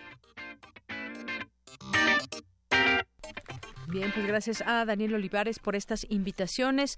Hoy y mañana en la UNAM, las actividades que podemos hacer y algunas otras invitaciones también. Bien, son las dos de la tarde con siete minutos ya en nuestra segunda hora de Prisma RU. Un saludo a todas las personas que nos estén sintonizando. Recuerden que estamos atentos a nuestras vías de comunicación con ustedes porque su opinión es importante. El teléfono es 55 36 43 39. 55 36 43 39. Nuestro Twitter, arroba Prisma RU. Nuestro Facebook, Prisma RU. Ahí estamos leyéndolos con muchísimo gusto. Gracias y saludos a Carnalita del Mundo, el Sarco, Flor Go, también La Tempestad, eh, Fundación UNAM, que también se hizo presente con esa entrevista que le hacíamos a su, a su presidente de Fundación UNAM. Y bueno, pues acercarse a la página, ahí se pueden dar cuenta también de toda esta actividad. Silvia Vargas, Valerie LR, Diogenito, Huehue Tlacatl, Andrea González, Galán de Barrio, eh, también nos escribe por aquí eh, el Zarco, Diogenito, bueno, muy aquí muy muy activos en las redes sociales luego de que nuestra compañera eh, Juana Inés de esa se despidió hoy por la mañana en primer movimiento y bueno, pues aquí hacen algunos comentarios que también arrobaron a Prisma RU. Muchas gracias y pues sí nos sumamos a todo el éxito y sus actividades que tendrá por venir. Eh, también nos dice por aquí Huehue, Tlacatl, rastreando el origen del oro de Moscú, dicen las malas lenguas que buena parte llegó con la Guerra Civil Española, cuyo origen fue de los tesoros de las Américas, de los años de las colonias. Esperemos que al menos recupere una buena parte. Eh, Mayra Elizondo también aquí está presente con algunos comentarios que nos hacen Paloma G. Guzmán, eh, Luis eh, Guacuja, José Luis Sánchez nos dice buena semana, reintegrándome a la comunidad UNAMITA y escuchas en general, enterándonos que ahora eh, tiene Prisma R un competidor de cuidado como lo es el estrenado noticiario de Astillado, dice aquí es Astillero con Hernández eh, López. No dudo que su trabajo profesional nos detendrá con, con, ustedes. Saludos, muchas gracias José Luis por tus comentarios. Adrián Cruz Salvador, editorial Enequén, Magdalena González, R. Guillermo también. Muchas gracias por sus comentarios. Eh, y bueno, pues a todas las personas que aquí se van sumando, Aaron Barreto que nos dice apenas regresando con mucho trabajo de las largas vacaciones y contento de escuchar los saludos. Eh, la doctora Guadalupe Correa que en un momento más estará aquí con nosotros, nos preguntaban también por Twitter, estará con nosotros pues en unos 10 minutos hablando de este tema eh, del robo de combustible y sus implicaciones, no se la pierdan. También Alejandro Cardiel Sánchez que nos dice hace unos días circuló un video donde pobladores huachicoleros confrontaron a elementos del ejército, el ejército se comportó muy institucional y no respondió a la agresión.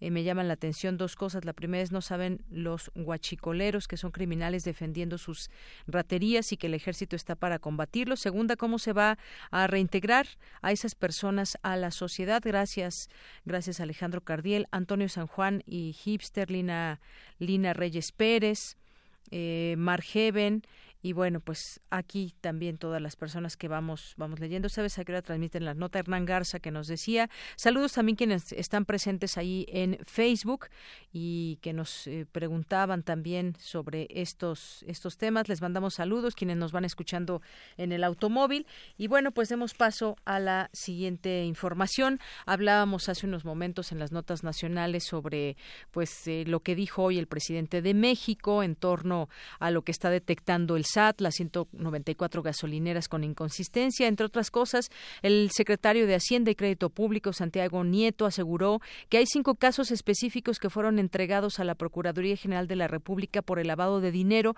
proveniente del huachicoleo, entre los que hay exfuncionarios de Pemex y exservidores públicos. En conferencia, el secretario detalló que a partir del plan de gobierno, federal para combatir el robo de hidrocarburo el pasado 20 de diciembre. La Secretaría identificó que en específico en estos casos hay empresarios, así como un exdiputado local, un expresidente municipal y un exfuncionario de Pemex.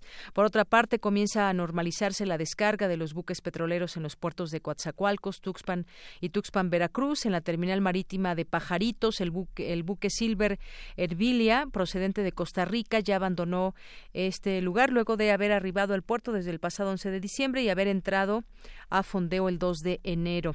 También, eh, pues como parte de esta condición extraordinaria para disminuir recorridos en los automóviles, la verificación vehicular para unidades con matrícula de terminación 5 y 6 o engomado color amarillo se ampliará por 15 días, por lo que su periodo para verificar concluirá el día 15 de marzo. Y bueno, pues también hablábamos de esta eh, organización que se está llevando a cabo para pues poder cargar gasolina en las distintas estaciones, hacerlo de una manera más ordenada y con organización. También en este sentido el Partido Acción Nacional solicita a Pemex conocer la verdad sobre el desabasto, presentó una solicitud de información ante la Unidad de Transparencia de Petróleos Mexicanos y dicen los panistas, los mexicanos tenemos derecho a conocer la verdad sobre las causas que están originando el desabasto de gasolina y el gobierno Morenisa tiene la obligación de informar con honestidad y transparencia, señaló el líder nacional Marco Cortés en un comunicado. Eh, por otra parte, también, y con respecto a la Guardia Nacional, el secretario de Seguridad, Alfonso Durazo, informó la decisión presidencial de que la Guardia Nacional tenga un mando civil, al cual hablábamos hace unos días, hace un momento, perdón, hace eh, al inicio del informativo, y de lo cual estaremos también atentos a la redacción, atentos que deben estar los propios legisladores y pues también nosotros para ver qué cambia finalmente y qué no cambia de esta redacción tal como se tenía y sobre todo en el capítulo del mando del mando civil. Eh, también eh, pues se suman algunas opiniones en torno a esto, como Miguel Concha, que es director del Centro de Derechos Humanos, Fray Francisco de Vitoria, que señaló que el modelo de la Guardia Nacional que se analiza en la Cámara de Diputados es contrario a los principios de un Estado democrático de derecho. Y la Organización para la Cooperación y Desarrollo Económicos, la OCDE, acompañará al Gobierno de México en la redefinición de sus prioridades en materia de educación, aseguró la directora de ese organismo internacional, Gabriela Ramos. Y y también mañana hablaremos de este tema los días siguientes. Durante el arranque este domingo del programa de pensiones para adultos mayores, el presidente Andrés Manuel López Obrador anunció que a partir de hoy entre los beneficiarios de pensiones para adultos mayores comenzó a distribuirse la cartilla moral. Reeditada por la Secretaría de Educación Pública, su objetivo es fortalecer los valores culturales y espirituales no solo el bienestar material, sino también del alma. Ya hablaremos de esta cartilla moral. Por lo pronto, pues si usted quiere hacer algún comentario al respecto de ese tema, también, por supuesto, los escuchamos con muchísimo gusto. Vamos ahora con mi compañera Cindy Pérez Ramírez. Para este 2019 se espera la llegada masiva de sargazo al Caribe mexicano. Adelante, Cindy. Deyanira, muy buenas tardes, me da mucho gusto saludarte. Así lo advirtió Brigitta Van Tussenbrock de la Unidad Académica de Sistemas Arrecifales Puerto Morelos del Instituto de Ciencias del Mar y Limnología de la UNAM. La investigadora dijo que para mitigar este fenómeno se requiere de mayores esfuerzos. Además de investigación, es necesaria una iniciativa integral que considere el conocimiento científico, el marco jurídico y una vinculación operativa con y entre las instancias de los diferentes niveles de gobierno para establecer las formas más eficientes de colectar el sargazo en mar abierto sin dañar al ecosistema. Sin embargo, remarcó, pese a la magnitud del problema que genera esta plaga natural, aún es subestimada al negociar el financiamiento para estudiar su impacto y las formas de controlarla y aprovecharla. El sargazo de Yanira, recordemos que es un tipo de macroalgas marinas pardas o cafés que flotan y crecen en el océano y se acumulan por montones en las playas del Caribe, afectando gravemente a ese ecosistema y sus especies, provocando mal olor y estragos al paisaje en una de las zonas más bellas del país. Vamos a escuchar lo que dijo la investigadora Brigitta Van Tussenbrock sí es muy preocupante. Cada vez más y ojalá que nos dan malos pronósticos de fallo, de ver si vamos a tener otro año como 2019, los daños a la industria turística va a ser muy grande, pero también los daños a los ecosistemas ya, ya va a ser enorme. No tenemos mucha idea de la capacidad de resiliencia de ecosistemas. Ya recibo mucha materia, cantidades de materia orgánica sin precedentes, ya recibo nutrientes en cantidades sin precedentes la biogeoquímica de los sistemas ya se están cambiando completos, entonces no sabemos cuánto tiempo se necesita para limpiar todo esto, materia orgánica, nutrientes de los sistemas, entonces igual no sabemos la resiliencia de los ecosistemas ante estos eventos. El sargazo incrementa con la creciente contaminación del Caribe, aumenta hasta en 100 veces los daños causados por el aporte de contaminantes resultado de la actividad humana en las costas caribeñas, en donde hay asentamientos irregulares y tratamientos inadecuados de aguas negras y grises. Hasta aquí el reporte. Muy buenas tardes. Gracias, Cindy. Y es que, pues, lo que vende eh, el Caribe mexicano, pues, son esas playas color turquesa, limpias, donde la arena está inmediatamente nos conduce hacia el mar sin pasar por estas barreras de sargazo que se vieron en otros momentos y que inundaron las playas mexicanas del Caribe.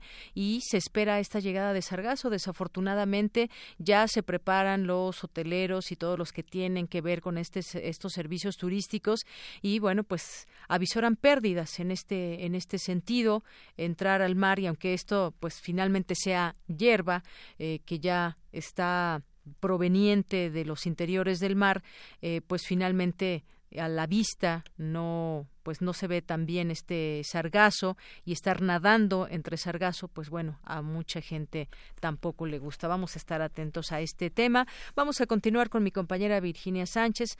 La organización de damnificados unidos pues nos tiene también de ellos información. Qué ha pasado en los últimos en las últimas semanas en los últimos días adelante Vicky con la información Deyanira y auditorio de Prisma RU, muy buenas tardes. Después del sismo que sacudió nuestra ciudad el pasado 19 de septiembre de 2017, muchos de los afectados conformaron la Organización Damnificados Unidos de la Ciudad de México para concentrar la lucha para lograr la reconstrucción de las viviendas que de manera total o parcial se vieron afectadas por el temblor. Desde entonces, las respuestas por parte de las autoridades no se han dirigido en el sentido que la organización han planteado desde sus inicios y prácticamente no han visto algún avance. Así expresa Francia Gutiérrez, una de las representantes de dicha organización, quien a continuación nos comparte cuál es la situación actual por la que atraviesan los damnificados pues lamentablemente vamos en retroceso en damnificados unidos de la Ciudad de México y creo que el resto de los damnificados organizados o no siguen menospreciando el proceso en el que nos hemos articulado a partir de la desgracia y de la desatención, pues ahora en esta nueva administración. Lo más preocupante para nosotros es que pues han ya declarado que la rehabilitación y la reconstrucción pues van a límites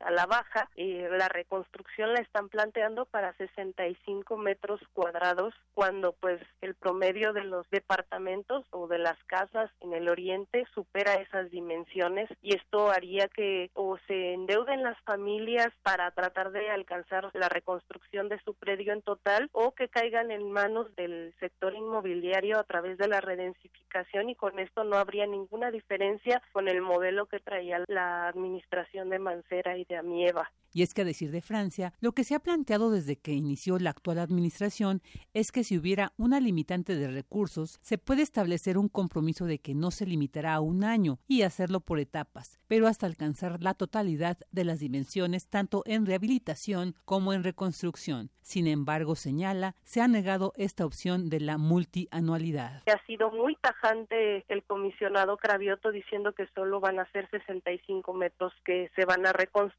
Si ese fuese el caso, varios de los edificios o de los departamentos del multifamiliar Tlalpan y de los otros 22 edificios de damnificados unidos no hubiesen alcanzado la rehabilitación considerada ya a fondo perdido. Entonces, creemos que de por sí ya el trato va a ser desigual para el resto de los damnificados y no no están teniendo la sensibilidad que dicen en su discurso de que los damnificados y el tema de la reconstrucción son prioridad y además de que vemos que el presupuesto pues lejos de ser una prioridad es uno de los gastos que tienen mayor disminución de más del 50% con respecto a lo que la Asamblea aprobó el año pasado.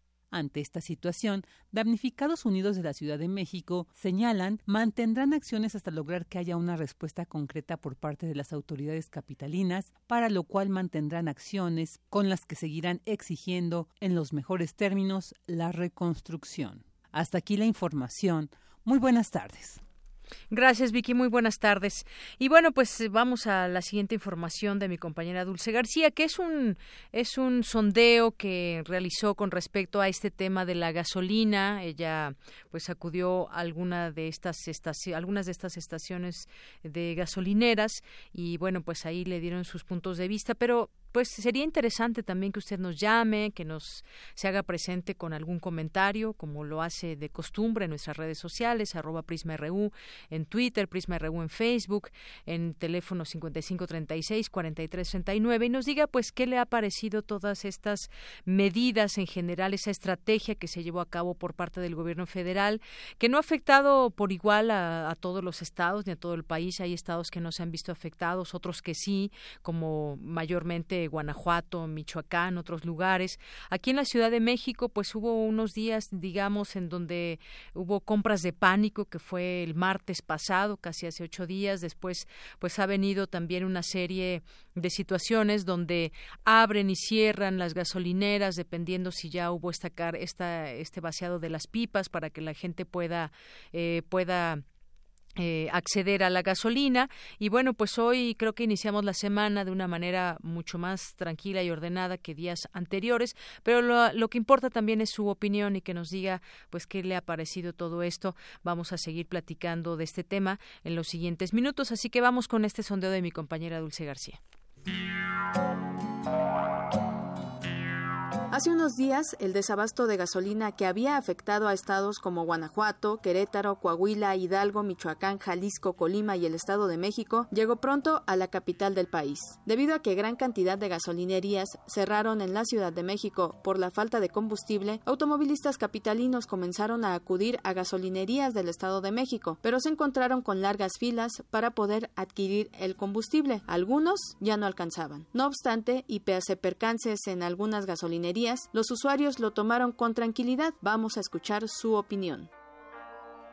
Me dice pasa y llena porque creo que ya no va a haber gasolina y aquí atrás a unos metros tampoco ya hay. No sé si a toda la gente le perjudique, no sea, sabemos circular en, en combis, en taxis, pues en transporte público. ¿no? Y no, no, no hemos, este, ni, ni, cola, la verdad, ni siquiera hemos tenido este, necesidad de, de formarnos o de perder tiempo ahí. Ah, no, yo le echo gasolina a la moto cada tres días. El cierre de válvulas ocasionó reportes de escasez de gasolina en al menos 10 estados, Tamaulipas, Jalisco, Aguascalientes, Guanajuato, Querétaro, Hidalgo, Estado de México, Puebla, Michoacán y Ciudad de México, en los que también operan gasolinerías distintas a las de Pemex. Después llegaron los rumores de una posible escasez de alimentos y la saturación del transporte público, el cual, hay que decirlo, siguió laborando con normalidad. Esta es la estrategia que el gobierno federal tomó para combatir el mentado huachicoleo, que ya ha querido dar otros golpes. Sin embargo, esta semana ha comenzado a normalizarse el abasto de gasolina por lo pronto en la Ciudad de México, aunque las filas siguen siendo un poco largas. En tanto, en el Estado de México, a los usuarios les cuesta un poco de trabajo adquirir el combustible, pero es un avance constante. Queda a los mexicanos tratar de mantener el orden mientras se siga regularizando la situación de la gasolina. Para Radio UNAM, Dulce García. Relatamos al mundo. Relatamos al mundo. Porque tu opinión es importante, síguenos en nuestras redes sociales, en Facebook como Prisma RU y en Twitter como arroba PrismaRU. Me da mucho gusto el día de hoy recibir en estos micrófonos vía telefónica a la doctora Guadalupe Correa Cabrera. Ella es doctora en ciencias políticas, es profesora asociada en la Escuela de Política y Gobierno de la Universidad George Mason. Sus áreas de espe especialización son las relaciones México-Estados Unidos, el crimen organizado, la inmigración, la seguridad fronteriza y la trata de personas. Su libro, libro más reciente se titula Los Zetas Inc., Corporaciones Criminales, Energía y Guerra Civil en México. Doctora, bienvenida a este espacio de Prisma RU de Radio UNAM. Muchas gracias, es un placer estar con ustedes. Muchas gracias por la invitación. Doctora, eh, pues le hablamos porque quisiéramos seguir eh, platicando sobre este tema que se refiere a lo que está viviendo hoy el país y que es una de las notas más destacadas. Y me refiero al robo a Pemex que eh, pues nos tiene en una situación en algunos estados con desabasto y bueno, pues hay muchas voces que comienzan a emerger opinando y analizando al respecto. Eh, hay un hecho, el robo a Pemex que financia grupos políticos y empresarios, al menos eso es lo que se ha señalado, no solo criminales, lo han dicho analistas y entre ellos está usted. Me gustaría que nos platique un poco sobre esta eh, postura porque pues es todo un negocio lo que vemos que involucra a muchas pues dependencias, eh, funcionarios actuales y quizás algunos que ya se fueron, pero es toda una red de corrupción. Exactamente. Se ha dicho en, los últimos años, en los últimos años donde el robo de hidrocarburos, eh, no nada más de combustible, no nada más de gasolina, no nada más lo que le llamamos el huachicol, este, eh, tenemos eh, tenemos y, yo lo he documentado, lo documenté en mi libro, lo he documentado por por varios años cuando me fui a vivir a la a la frontera, a Brownsville y hacía investigación en Tamaulipas. Estamos hablando de una red que definitivamente involucra muchos intereses, pero se ha venido diciendo, se había venido diciendo antes de que, de que el presidente eh, lo, lo, pusiera en la agenda pública como lo ha puesto, que era una cuestión de cárteles, ¿no? Se hablaba de los Zetas, del cártel Jalisco Nueva Generación, de estos grupos criminales que aparentemente eran los que tenían el centro de las actividades y que aterrorizaban a todo el mundo y que se dedicaban a robar combustible y a robar hidrocarburos de todo tipo. Pues en realidad no es así. En realidad los cárteles están formados por políticos, por empresarios y por autoridades corruptas autoridades de seguridad, que inclusive podríamos hablar de las Fuerzas Armadas, que son quienes se han, bueno, con los que están encargados de resguardar la infraestructura estratégica en el país. Obviamente, esto no nada más es una suposición, lo hizo, lo ha dicho el presidente y además de todo, las investigaciones que vinculan a, personal que muy probablemente ya, de una manera más organizada de petróleos mexicanos y con conocimiento de la autoridad y con conocimiento de los directivos de la, de la paraestatal este, se ha venido manejando en investigaciones que se realizaron por el Departamento de Justicia en la operación Reckoning en la primera parte de este siglo y que fueron retomados por la misma organización, por Pemex, para, eh, para hacer unas demandas en contra de algunas empresas y unos compradores finales del, eh, del, del hidrocarburo robado. Este, para que esto sea así y para que esto empieza desde, desde este siglo y, se ha ido incrementando de manera exponencial este robo, se requieren de muchas personas y del conocimiento de autoridades a los, a los más altos niveles para que esto pueda suceder. Entonces estamos hablando de cárceles poderosísimos que involucran a todo tipo de personas a los más altos niveles y que esto ha, ha trascendido a los exenios, ¿no? Se sabe que desde finales de la época de Fox se empieza eh, este robo de hidrocarburos hacer de manera más estructurada y se va reproduciendo este modelo este durante la época de Felipe Calderón, donde ya realmente aquí sí esto ya es, es este es un negocio muy bien muy muy bien fundamentado, muy bien planeado y realmente se expande, se consolida una gran operación, a red a nivel nacional en el sexenio pasado. Doctora, ¿no es una medida popular el desabasto que hay o esta estrategia que nos ha llevado hasta el desabasto en algunas gasolineras y específicamente en algunos estados? Y bueno, pues comienzan también esas voces del desabasto de alimentos que comenzará si no el combustible no llega como cotidianamente se hace a los lugares donde debe. Sin embargo, pues bueno, eh, no estamos hablando solo, como usted nos dice, del narcotráfico, de huachicoleros que venden al menudeo este producto, sino que estamos hablando de toda una industria. Yo le preguntaría, ¿vale la pena aventurarse con esta estrategia como la estamos viviendo en estos momentos? Yo esperaría que esta estrategia esté muy bien pensada. Yo creo que cualquier estrategia de la magnitud que, que aparentemente esta es y de la magnitud del problema, porque también tenemos que ver el problema, es un problema que se dio a, este, por varias administraciones y que involucra a muchísimas personas, muchísimos recursos, que ha sido un desfalco a la nación de, un, de, dimensiones inimaginables.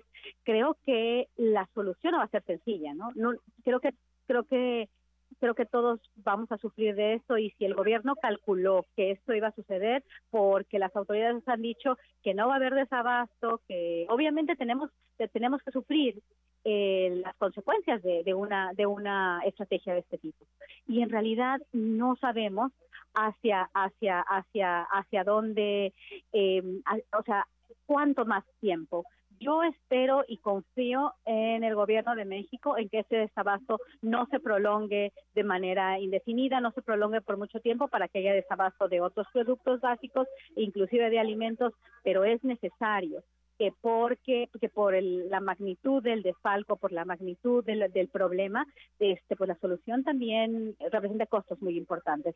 Habría que darle una darle el beneficio de la duda a la administración y realmente pues esperar, ¿no? Esperar no, no podemos esperar de manera indefinida, como digo, o por mucho tiempo, pero pero no nos queda otra cosa. O sea, esto es algo que tiene que terminar y la solución no va a ser sencilla. La solución no va a ser sencilla, eh, doctora es seguir también la ruta del dinero y en este sentido también pues debe haber nombres en este sentido o eh, destacar también en esta ruta del dinero en esta investigación quiénes están detrás de todo esto ya incluso sabemos que Romero de Champs se ha amparado ante cualquier situación hasta ya podría llegar todo este tema de la corrupción claro que sí por supuesto por supuesto, por supuesto. Este, en los años que he investigado este tema, obviamente no he investigado de manera judicial, ni tengo las capacidades de hacerlo, ni, ni me he enfocado en hacerlo. Eso no me compete a mí, pero como investigadora, como una persona que ha visto y ha, ha tratado de entender esto este, de manera académica,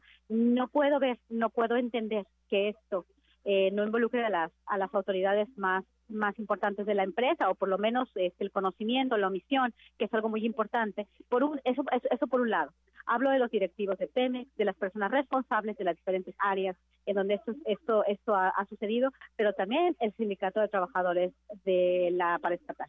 En, en, lo que en lo que refiere a Romero de Champs, su nombre no, el, el, que su nombre esté en el debate público, en que su nombre esté como aquellos este, dentro de la lista de responsables, no es no es un asunto menor, es un asunto muy importante. ¿Por qué? Porque los la magnitud del desfalco fue tan fue, fue, fue de tal fue, fue tan grande que no podemos pensar que no haya conocimiento del, de la persona que dirigía el sindicato. O sea, lo que pasa en, dentro de la paraestatal, lo que han hecho los trabajadores, la manera en que se ha organizado esto, realmente, realmente, eh, no puede, no, no, no, puede haber sido eh, organizado sin el conocimiento del líder del sindicato de trabajadores de, petróleos mexicanos. No es posible entender esto, hay, hay, controles dentro del sindicato, todos se conocen, todos saben qué se hace y qué no, y la magnitud del involucramiento de las operaciones realmente debió haberse hecho por todos estos años con conocimiento de la autoridad sindical. Y tenemos que recordar, además, el, el hecho de que quien resguarda la infraestructura eh, la, infraestructura estratégica del país eh, también debieron haber conocido esto. Y ya, ya que se dieron carta abierta, recibieron pagos, facilitaron y la omisión es, es difícil de, comprenderla, ¿no? Yo creo que más que omisión fue fue una actitud concertada y fueron fueron este fue una red mafiosa que que operó a todos niveles. Así es, doctora. Y hoy también podemos leer, bueno, desde ayer, el día de ayer, la declaración del Fondo Monetario Internacional está apoyando estas, estas medidas, quizás algo un poco sorprendente. Por otra parte, también se habla de que con este desabasto puede influir en términos porcentuales a la inflación, pero llama la atención este apoyo del Fondo Monetario Internacional. Es que la dimensión es inimaginable, la dimensión es, es, es tan grande, el problema es tan importante, involucra a tantas personas en tantas entidades, autoridades estatales, locales y federales, que es ya una cuestión que no puede, no, no, no puede parar. O sea, como dije yo, la solución va a ser dura. Realmente los efectos de la solución los vamos a sentir todos, pero si esto no para, eh, no, no, no, no, no es, no es posible. Esto tiene, esto tiene que parar. Es ya un gran negocio, es un gran mercado negro que nos está afectando a todos los mexicanos. Así es, doctora. Y bueno, pues eh, nada más agrega, agregaría yo, el Fondo Monetario Internacional respaldó esta medida del presidente López Obrador al considerar que el impacto en la inflación no será de gran magnitud ni duradero y que lo importante es el efecto sobre las finanzas públicas. Quizás, no sé en cuánto tiempo, pero podamos ya dar una, eh, una conclusión o por lo menos poder tener un parámetro para medir eh, pues las afectaciones, pero también la solución a este problema. Exactamente, vamos a ver, y yo creo que aquí es muy importante eh, cuál va a ser también la solución en cuestión de Estado de Derecho, la investigación, realmente tendríamos que conocer los nombres, los apellidos que los que han desfalcado a la nación por estos años de la manera en que lo han hecho deberían de pagar. No podemos realmente mirar hacia adelante, como lo ha dicho el presidente, de aquí para adelante y lo de y lo de atrás ya no hacemos nada. El desfalco ha sido tan grande, los efectos que vamos a vivir, que estamos viviendo hoy por hoy, la sociedad mexicana, el, el, problema en las finanzas públicas es de tal magnitud que realmente la sociedad está hambrienta de justicia, está, está hambrienta de ver quién, quién ha hecho eso y verlos realmente tras las rejas. Creo que si esto no se hace, México nunca va a avanzar y bueno, ya se perdonó a todas esas personas y se perdonan, la gente va a seguir cometiendo este tipo de desfalcos, este tipo de, de, de, cuestiones a los más altos niveles de la política mexicana, eh, a nivel federal, estatal y, municipal. Bien, doctora, pues yo le agradezco mucho estos minutos aquí en Prisma RU de Radio UNAM. Es importante eh, conocer distintas ópticas y en todo esto, sobre todo, tener ese análisis de personas que conocen de ese tema. Le agradezco mucho. Pues muchas gracias, muchas gracias, les agradezco a ustedes este, la oportunidad y, y bueno, estoy a sus órdenes para, para, la, para lo que se requiera. Muchísimas gracias. Hasta luego. Gracias, doctora Guadalupe Correa Cabrera, doctora en Ciencias Políticas, profesora asociada en la Escuela de Política y Gobierno sobre eh, de la Universidad de George Mason. Sus áreas de especialización son las relaciones México-Estados Unidos, el crimen organizado, la inmigración, la seguridad fronteriza y la trata de personas. Su libro más reciente, Los Zetas Inc., Corporaciones Criminales, Sinergia y Guerra Civil en México. Muchas gracias. Continuamos. Bien, pues continuamos y datos interesantes que arroja esta entrevista. Además, esta, el, la revista Proceso de esta semana trae datos interesantes. Solamente voy a leer algunas de las, el resumen, lo que trae algunas de estas, eh, de estas notas. Eh, dice, por ejemplo, este primer reportaje de Jorge Carrasco Araizaga, dice la trama del poder del general caído en la guerra del Huachicol para apuntalar lo que parece una guerra sin cuartel contra el Huachicoleo. El presidente López Obrador echó mano ya del conjunto de las Fuerzas Armadas.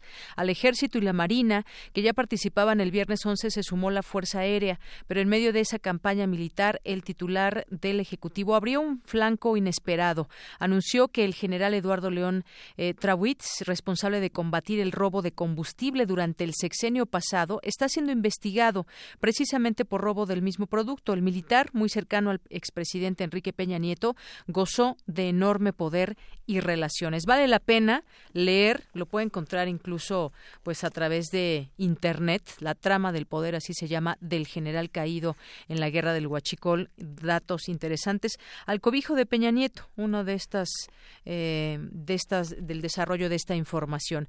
Mano negra de León Trawitz en legislaturas anteriores, iniciativas a modo, las omisiones, tenía un gran poder este personaje y que es ahora investigado por estos por estos temas. Los narcos robaban gas a Pemex hasta para exportar, así como lo escucha. Al menos entre 2006 y 2011, el cártel del Golfo y los Zetas hallaron una actividad que les proporcionaba casi tantas ganancias como el tráfico de drogas. Robar gas de la cuenca de Burgos, cruzarlo por la frontera y vendérselo a empresas legales tejanas. Esa vertiente delincuencial fue descubierta y posiblemente anulada por la estadounidense Operación Reknoing, la que, en opinión de especialistas, además de combatir el narcotráfico, puso al descubierto la colusión de directivos y trabajadores de Pemex con la mafia tamaulipeca. La paraestatal demandó entonces a 24 de esas compañías con magros resultados. Aquí puede eh, usted leer a detalle lo que significa y los datos que trae ese tema.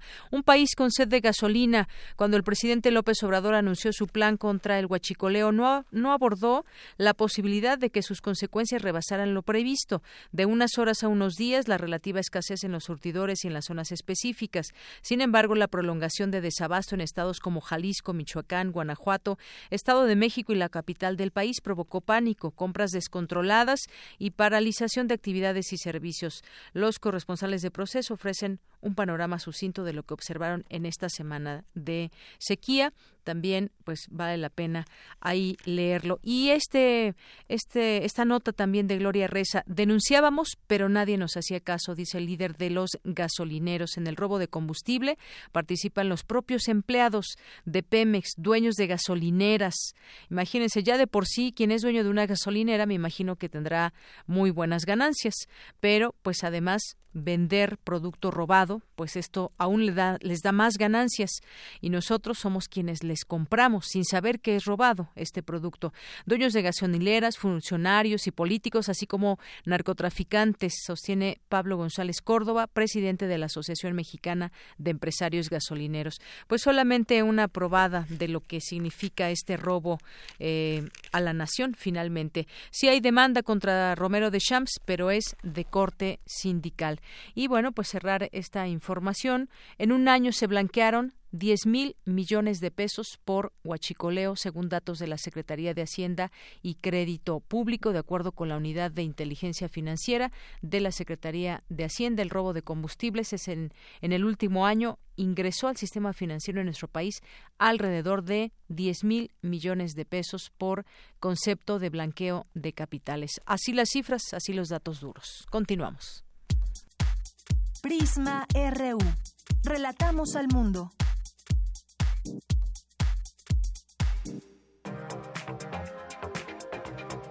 Internacional RU. El Brexit entra en la recta final. A pocas horas de la votación mañana martes en el Parlamento británico, la primera ministra Theresa May compareció este lunes en la Cámara de los Comunes en un último intento de convencer a los diputados de que su plan es la mejor opción. Sin un acuerdo no tendríamos ningún plazo de aplicación, ninguna cooperación en materia de seguridad, ninguna garantía para los ciudadanos británicos en el extranjero y ninguna seguridad para las empresas y los trabajadores de todo el Reino Unido, recordaba May. Y sí cambios en la vida cotidiana que pondrían en peligro el futuro de nuestro país. Y sin Brexit, como he dicho, nos arriesgaríamos a una subversión del proceso democrático. La manera de cerrar ambas vías a la incertidumbre potencial es clara. Corresponde a los parlamentarios respaldar el acuerdo que el gobierno ha negociado. Turquía prometió este lunes seguir su lucha contra las milicias kurdas sirias, aliadas de Estados Unidos, a las que considera un grupo terrorista, a pesar de que el presidente estadounidense Donald Trump los amenazara con represalias económicas tras su retirada de Siria. Al menos cuatro personas murieron y otras 90 resultaron heridas en un atentado con coche bomba este lunes en una zona residencial frecuentada por extranjeros en el este de Kabul, capital de Afganistán. Hoy, en medio de protestas en respaldo a la Comisión Internacional contra la Impunidad en Guatemala, el mandatario Jimmy Morales rinde su tercer informe de gobierno. Escuchemos a uno de los manifestantes. Es tiempo que nosotros los pueblos digamos un alto a este y todo lo que el gobierno hoy diga en el Congreso de la República, en estas 300 y pico de páginas que tienes, no nos dice nada, no nos va a decir nada porque no tenemos nada en, nuestras comunidades. Y por eso tenemos paralizado muchos puntos del país porque nosotros le estamos diciendo a este gobierno que ya no estamos de acuerdo a que nos sigan engañando y que nos sigan diciendo mentiras y que siga utilizando y usurpando el nombre del pueblo. Como ustedes ya vieron, como el mundo lo vio, nos interceptaron, nos secuestraron unos minutos. Pero aquí estamos. Y lo más importante, en muchos espacios del país hoy también están en la calle en cabildos abiertos y vamos a seguir estando, para que sepan. Es la voz del opositor Juan Guaidó, presidente de la Asamblea Nacional de Venezuela, quien fue detenido de forma temporal ayer domingo. Este hecho fue condenado por 14 países en América Latina. El gobierno venezolano afirmó que se trató de una acción unilateral de un grupo de funcionarios. Por su parte, el mandatario de Venezuela, Nicolás Maduro, acusó a gobiernos de 11 países latinoamericanos de supuestamente estar detrás de planes desestabilizadores comandados por Estados Unidos para poner fin a la revolución bolivariana con audios de Euronews y Telesur, las breves internacionales con Ruth Salazar.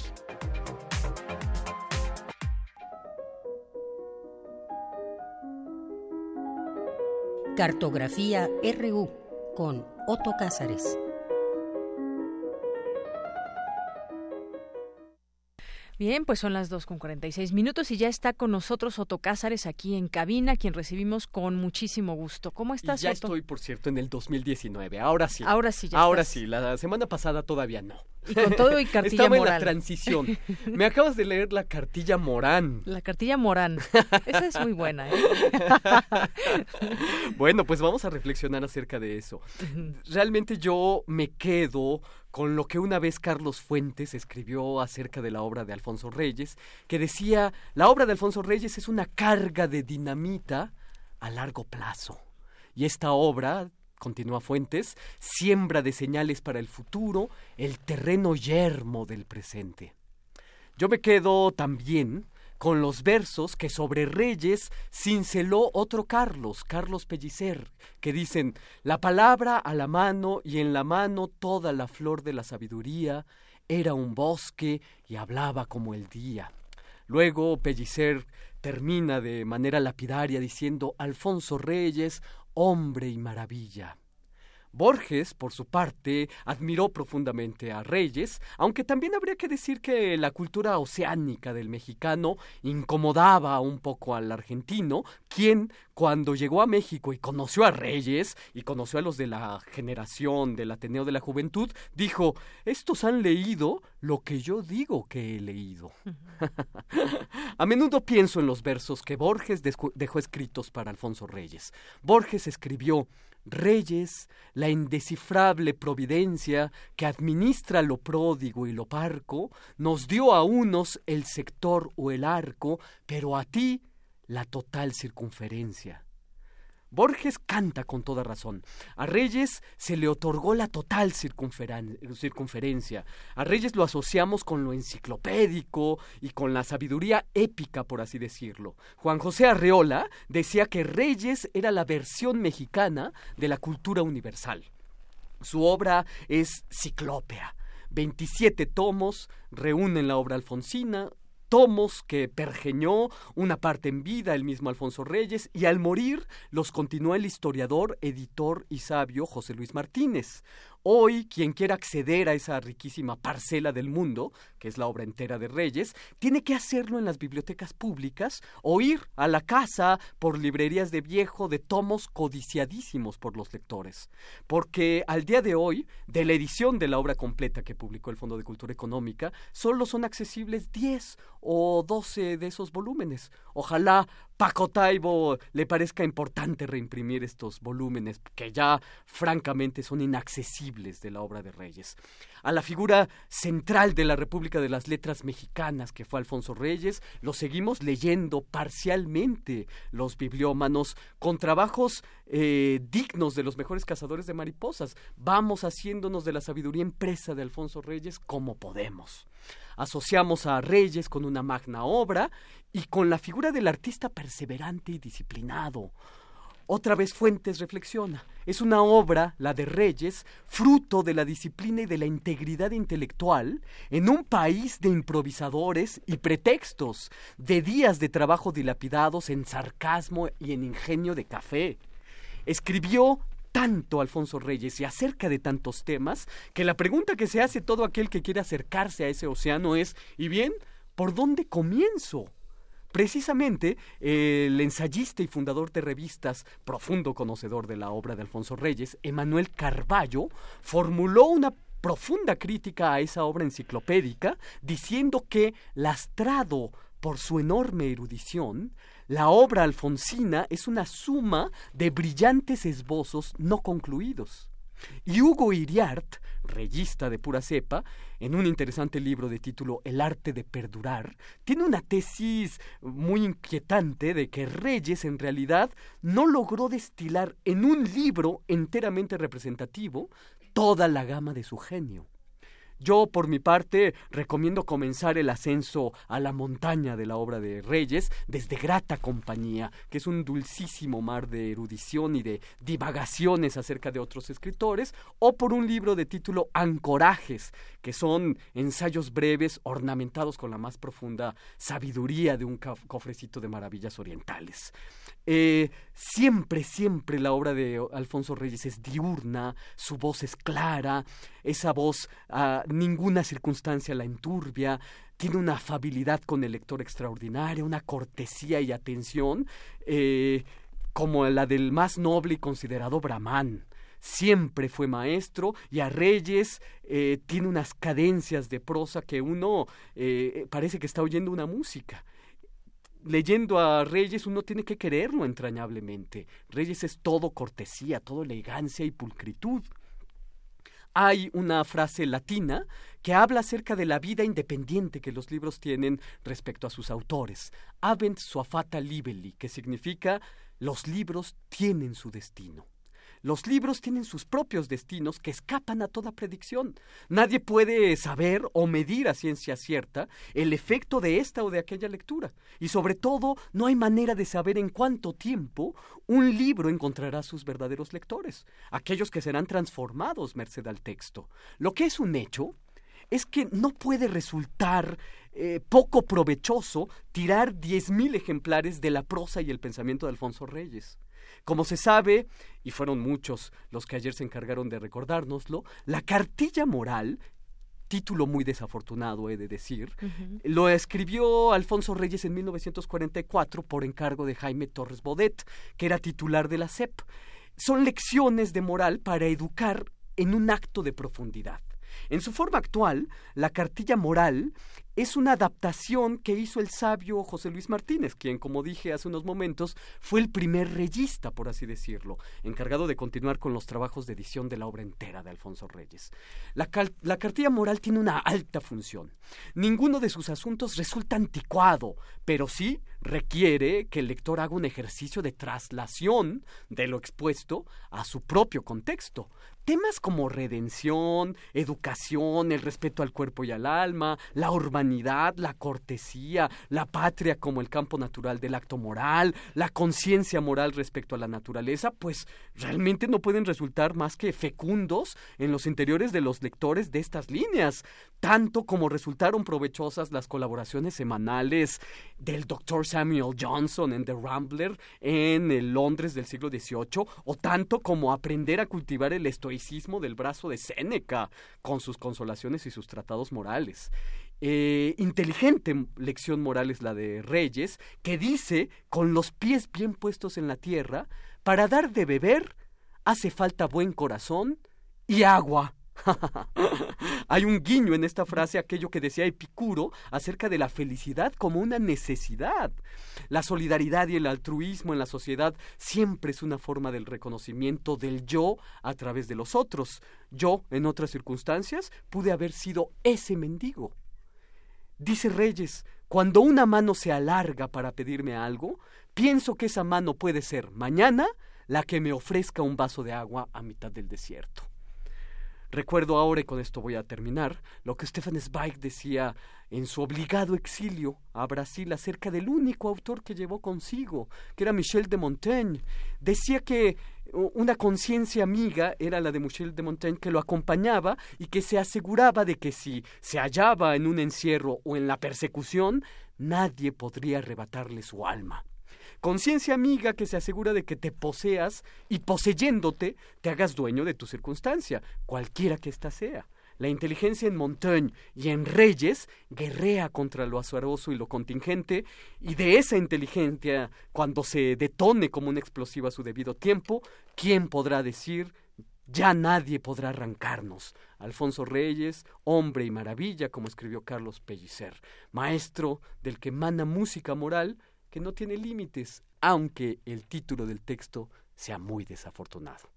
Y esto es lo que yo tengo que decir este lunes 14 de enero de 2019. Muy bien, Otto Cázares. Pues muchas gracias.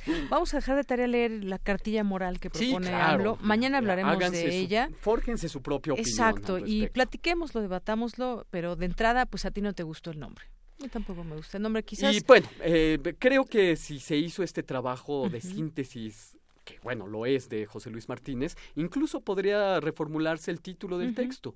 Pero, insisto, es demasiado provechoso leer a Alfonso Reyes reflexionando sobre estos temas. Claro, muy bien. Pues gracias, Otto. Continuamos ahora con Montserrat Muñoz. Sala Julián Carrillo presenta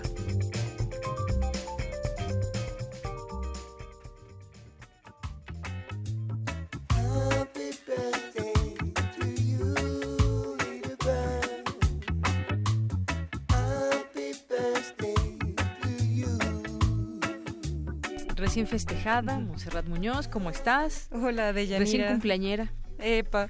Recién cumpleañera. El 13 de enero. Justo, gracias. Felicidades también a, a todos quienes comparten la alegría de estar aquí en Radio UNAM y muchas alegrías para, para todos. Ese es mi gran deseo. Eh, de Yanira, Otto, el equipo de Prisma RU, por supuesto, a quienes nos escuchen y ya estén ansiosos de querer regresar a las actividades de la sala Julián Carrillo. Vamos en febrero, todavía nos falta un mes, un mes que usamos para hacer difusión de nuestros cursos, de talleres, de una cartelera completa que ya les adelantamos. Va a tener jueves de teatro con una obra que se llama Kibalión, que es de Sergio Rued, director y actor, además de Junuen Flores y otro actor, este trío de, de jóvenes creadores conversan con Heráclito, con Buda, con Lucifer, se basaron en la mística y a través de muchísimas fuentes que Sergio confesó eh, haber eh, leído y pues bueno, retomado, hacen esta obra que creo les puede gustar muchísimo. Los próximos jueves de febrero a las 8 de la noche, entrada libre en la sala Julián Carrillo, ya vamos ahí eh, soltándoles algunos estrenos.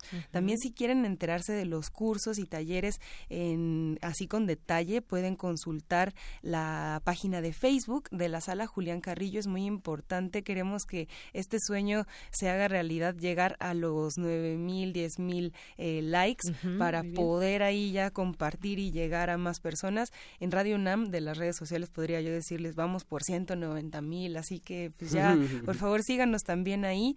Eh, estamos compartiendo la información y pues bueno, tenemos tres cursos pendientes para febrero.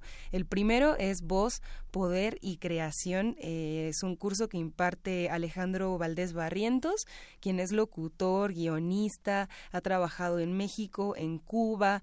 Y bueno, eh, les leemos el temario de, del curso. El primer módulo es el órgano vocal, el segundo la imagen sonora y el tercero de la escucha a la reproducción. Esto es un curso eh, dirigido a todos quienes se hayan interesado en la locución, en la voz expresiva. Será los lunes y miércoles de febrero de 6 a 9, de 6 a 9 hay descuento para la comunidad INAPAM y la comunidad UNAM eh, si muestran su credencial y hacen todo el proceso pertinente, que es nada más venir y hablar con nuestro departamento de administración, pues eh, ya se completa así el proceso, es muy sencillo. Si quieren más informes pueden llamar al 5623 3272 56 23 32 72 o 73.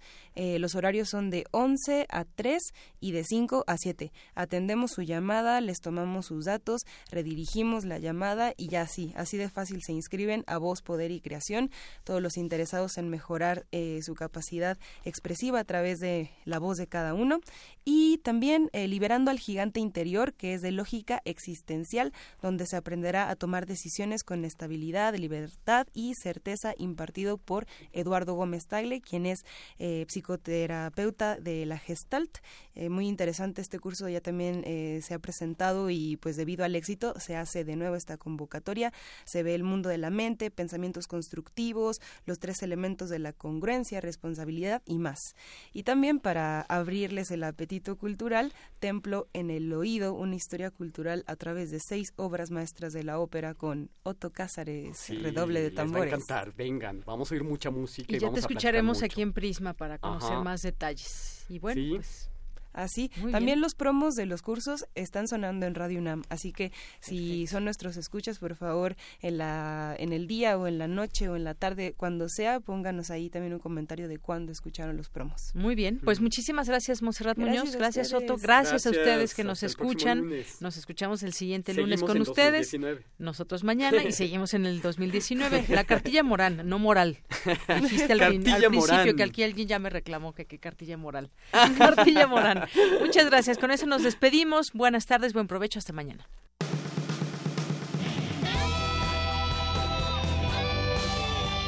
Prisma RU. Relatamos al mundo.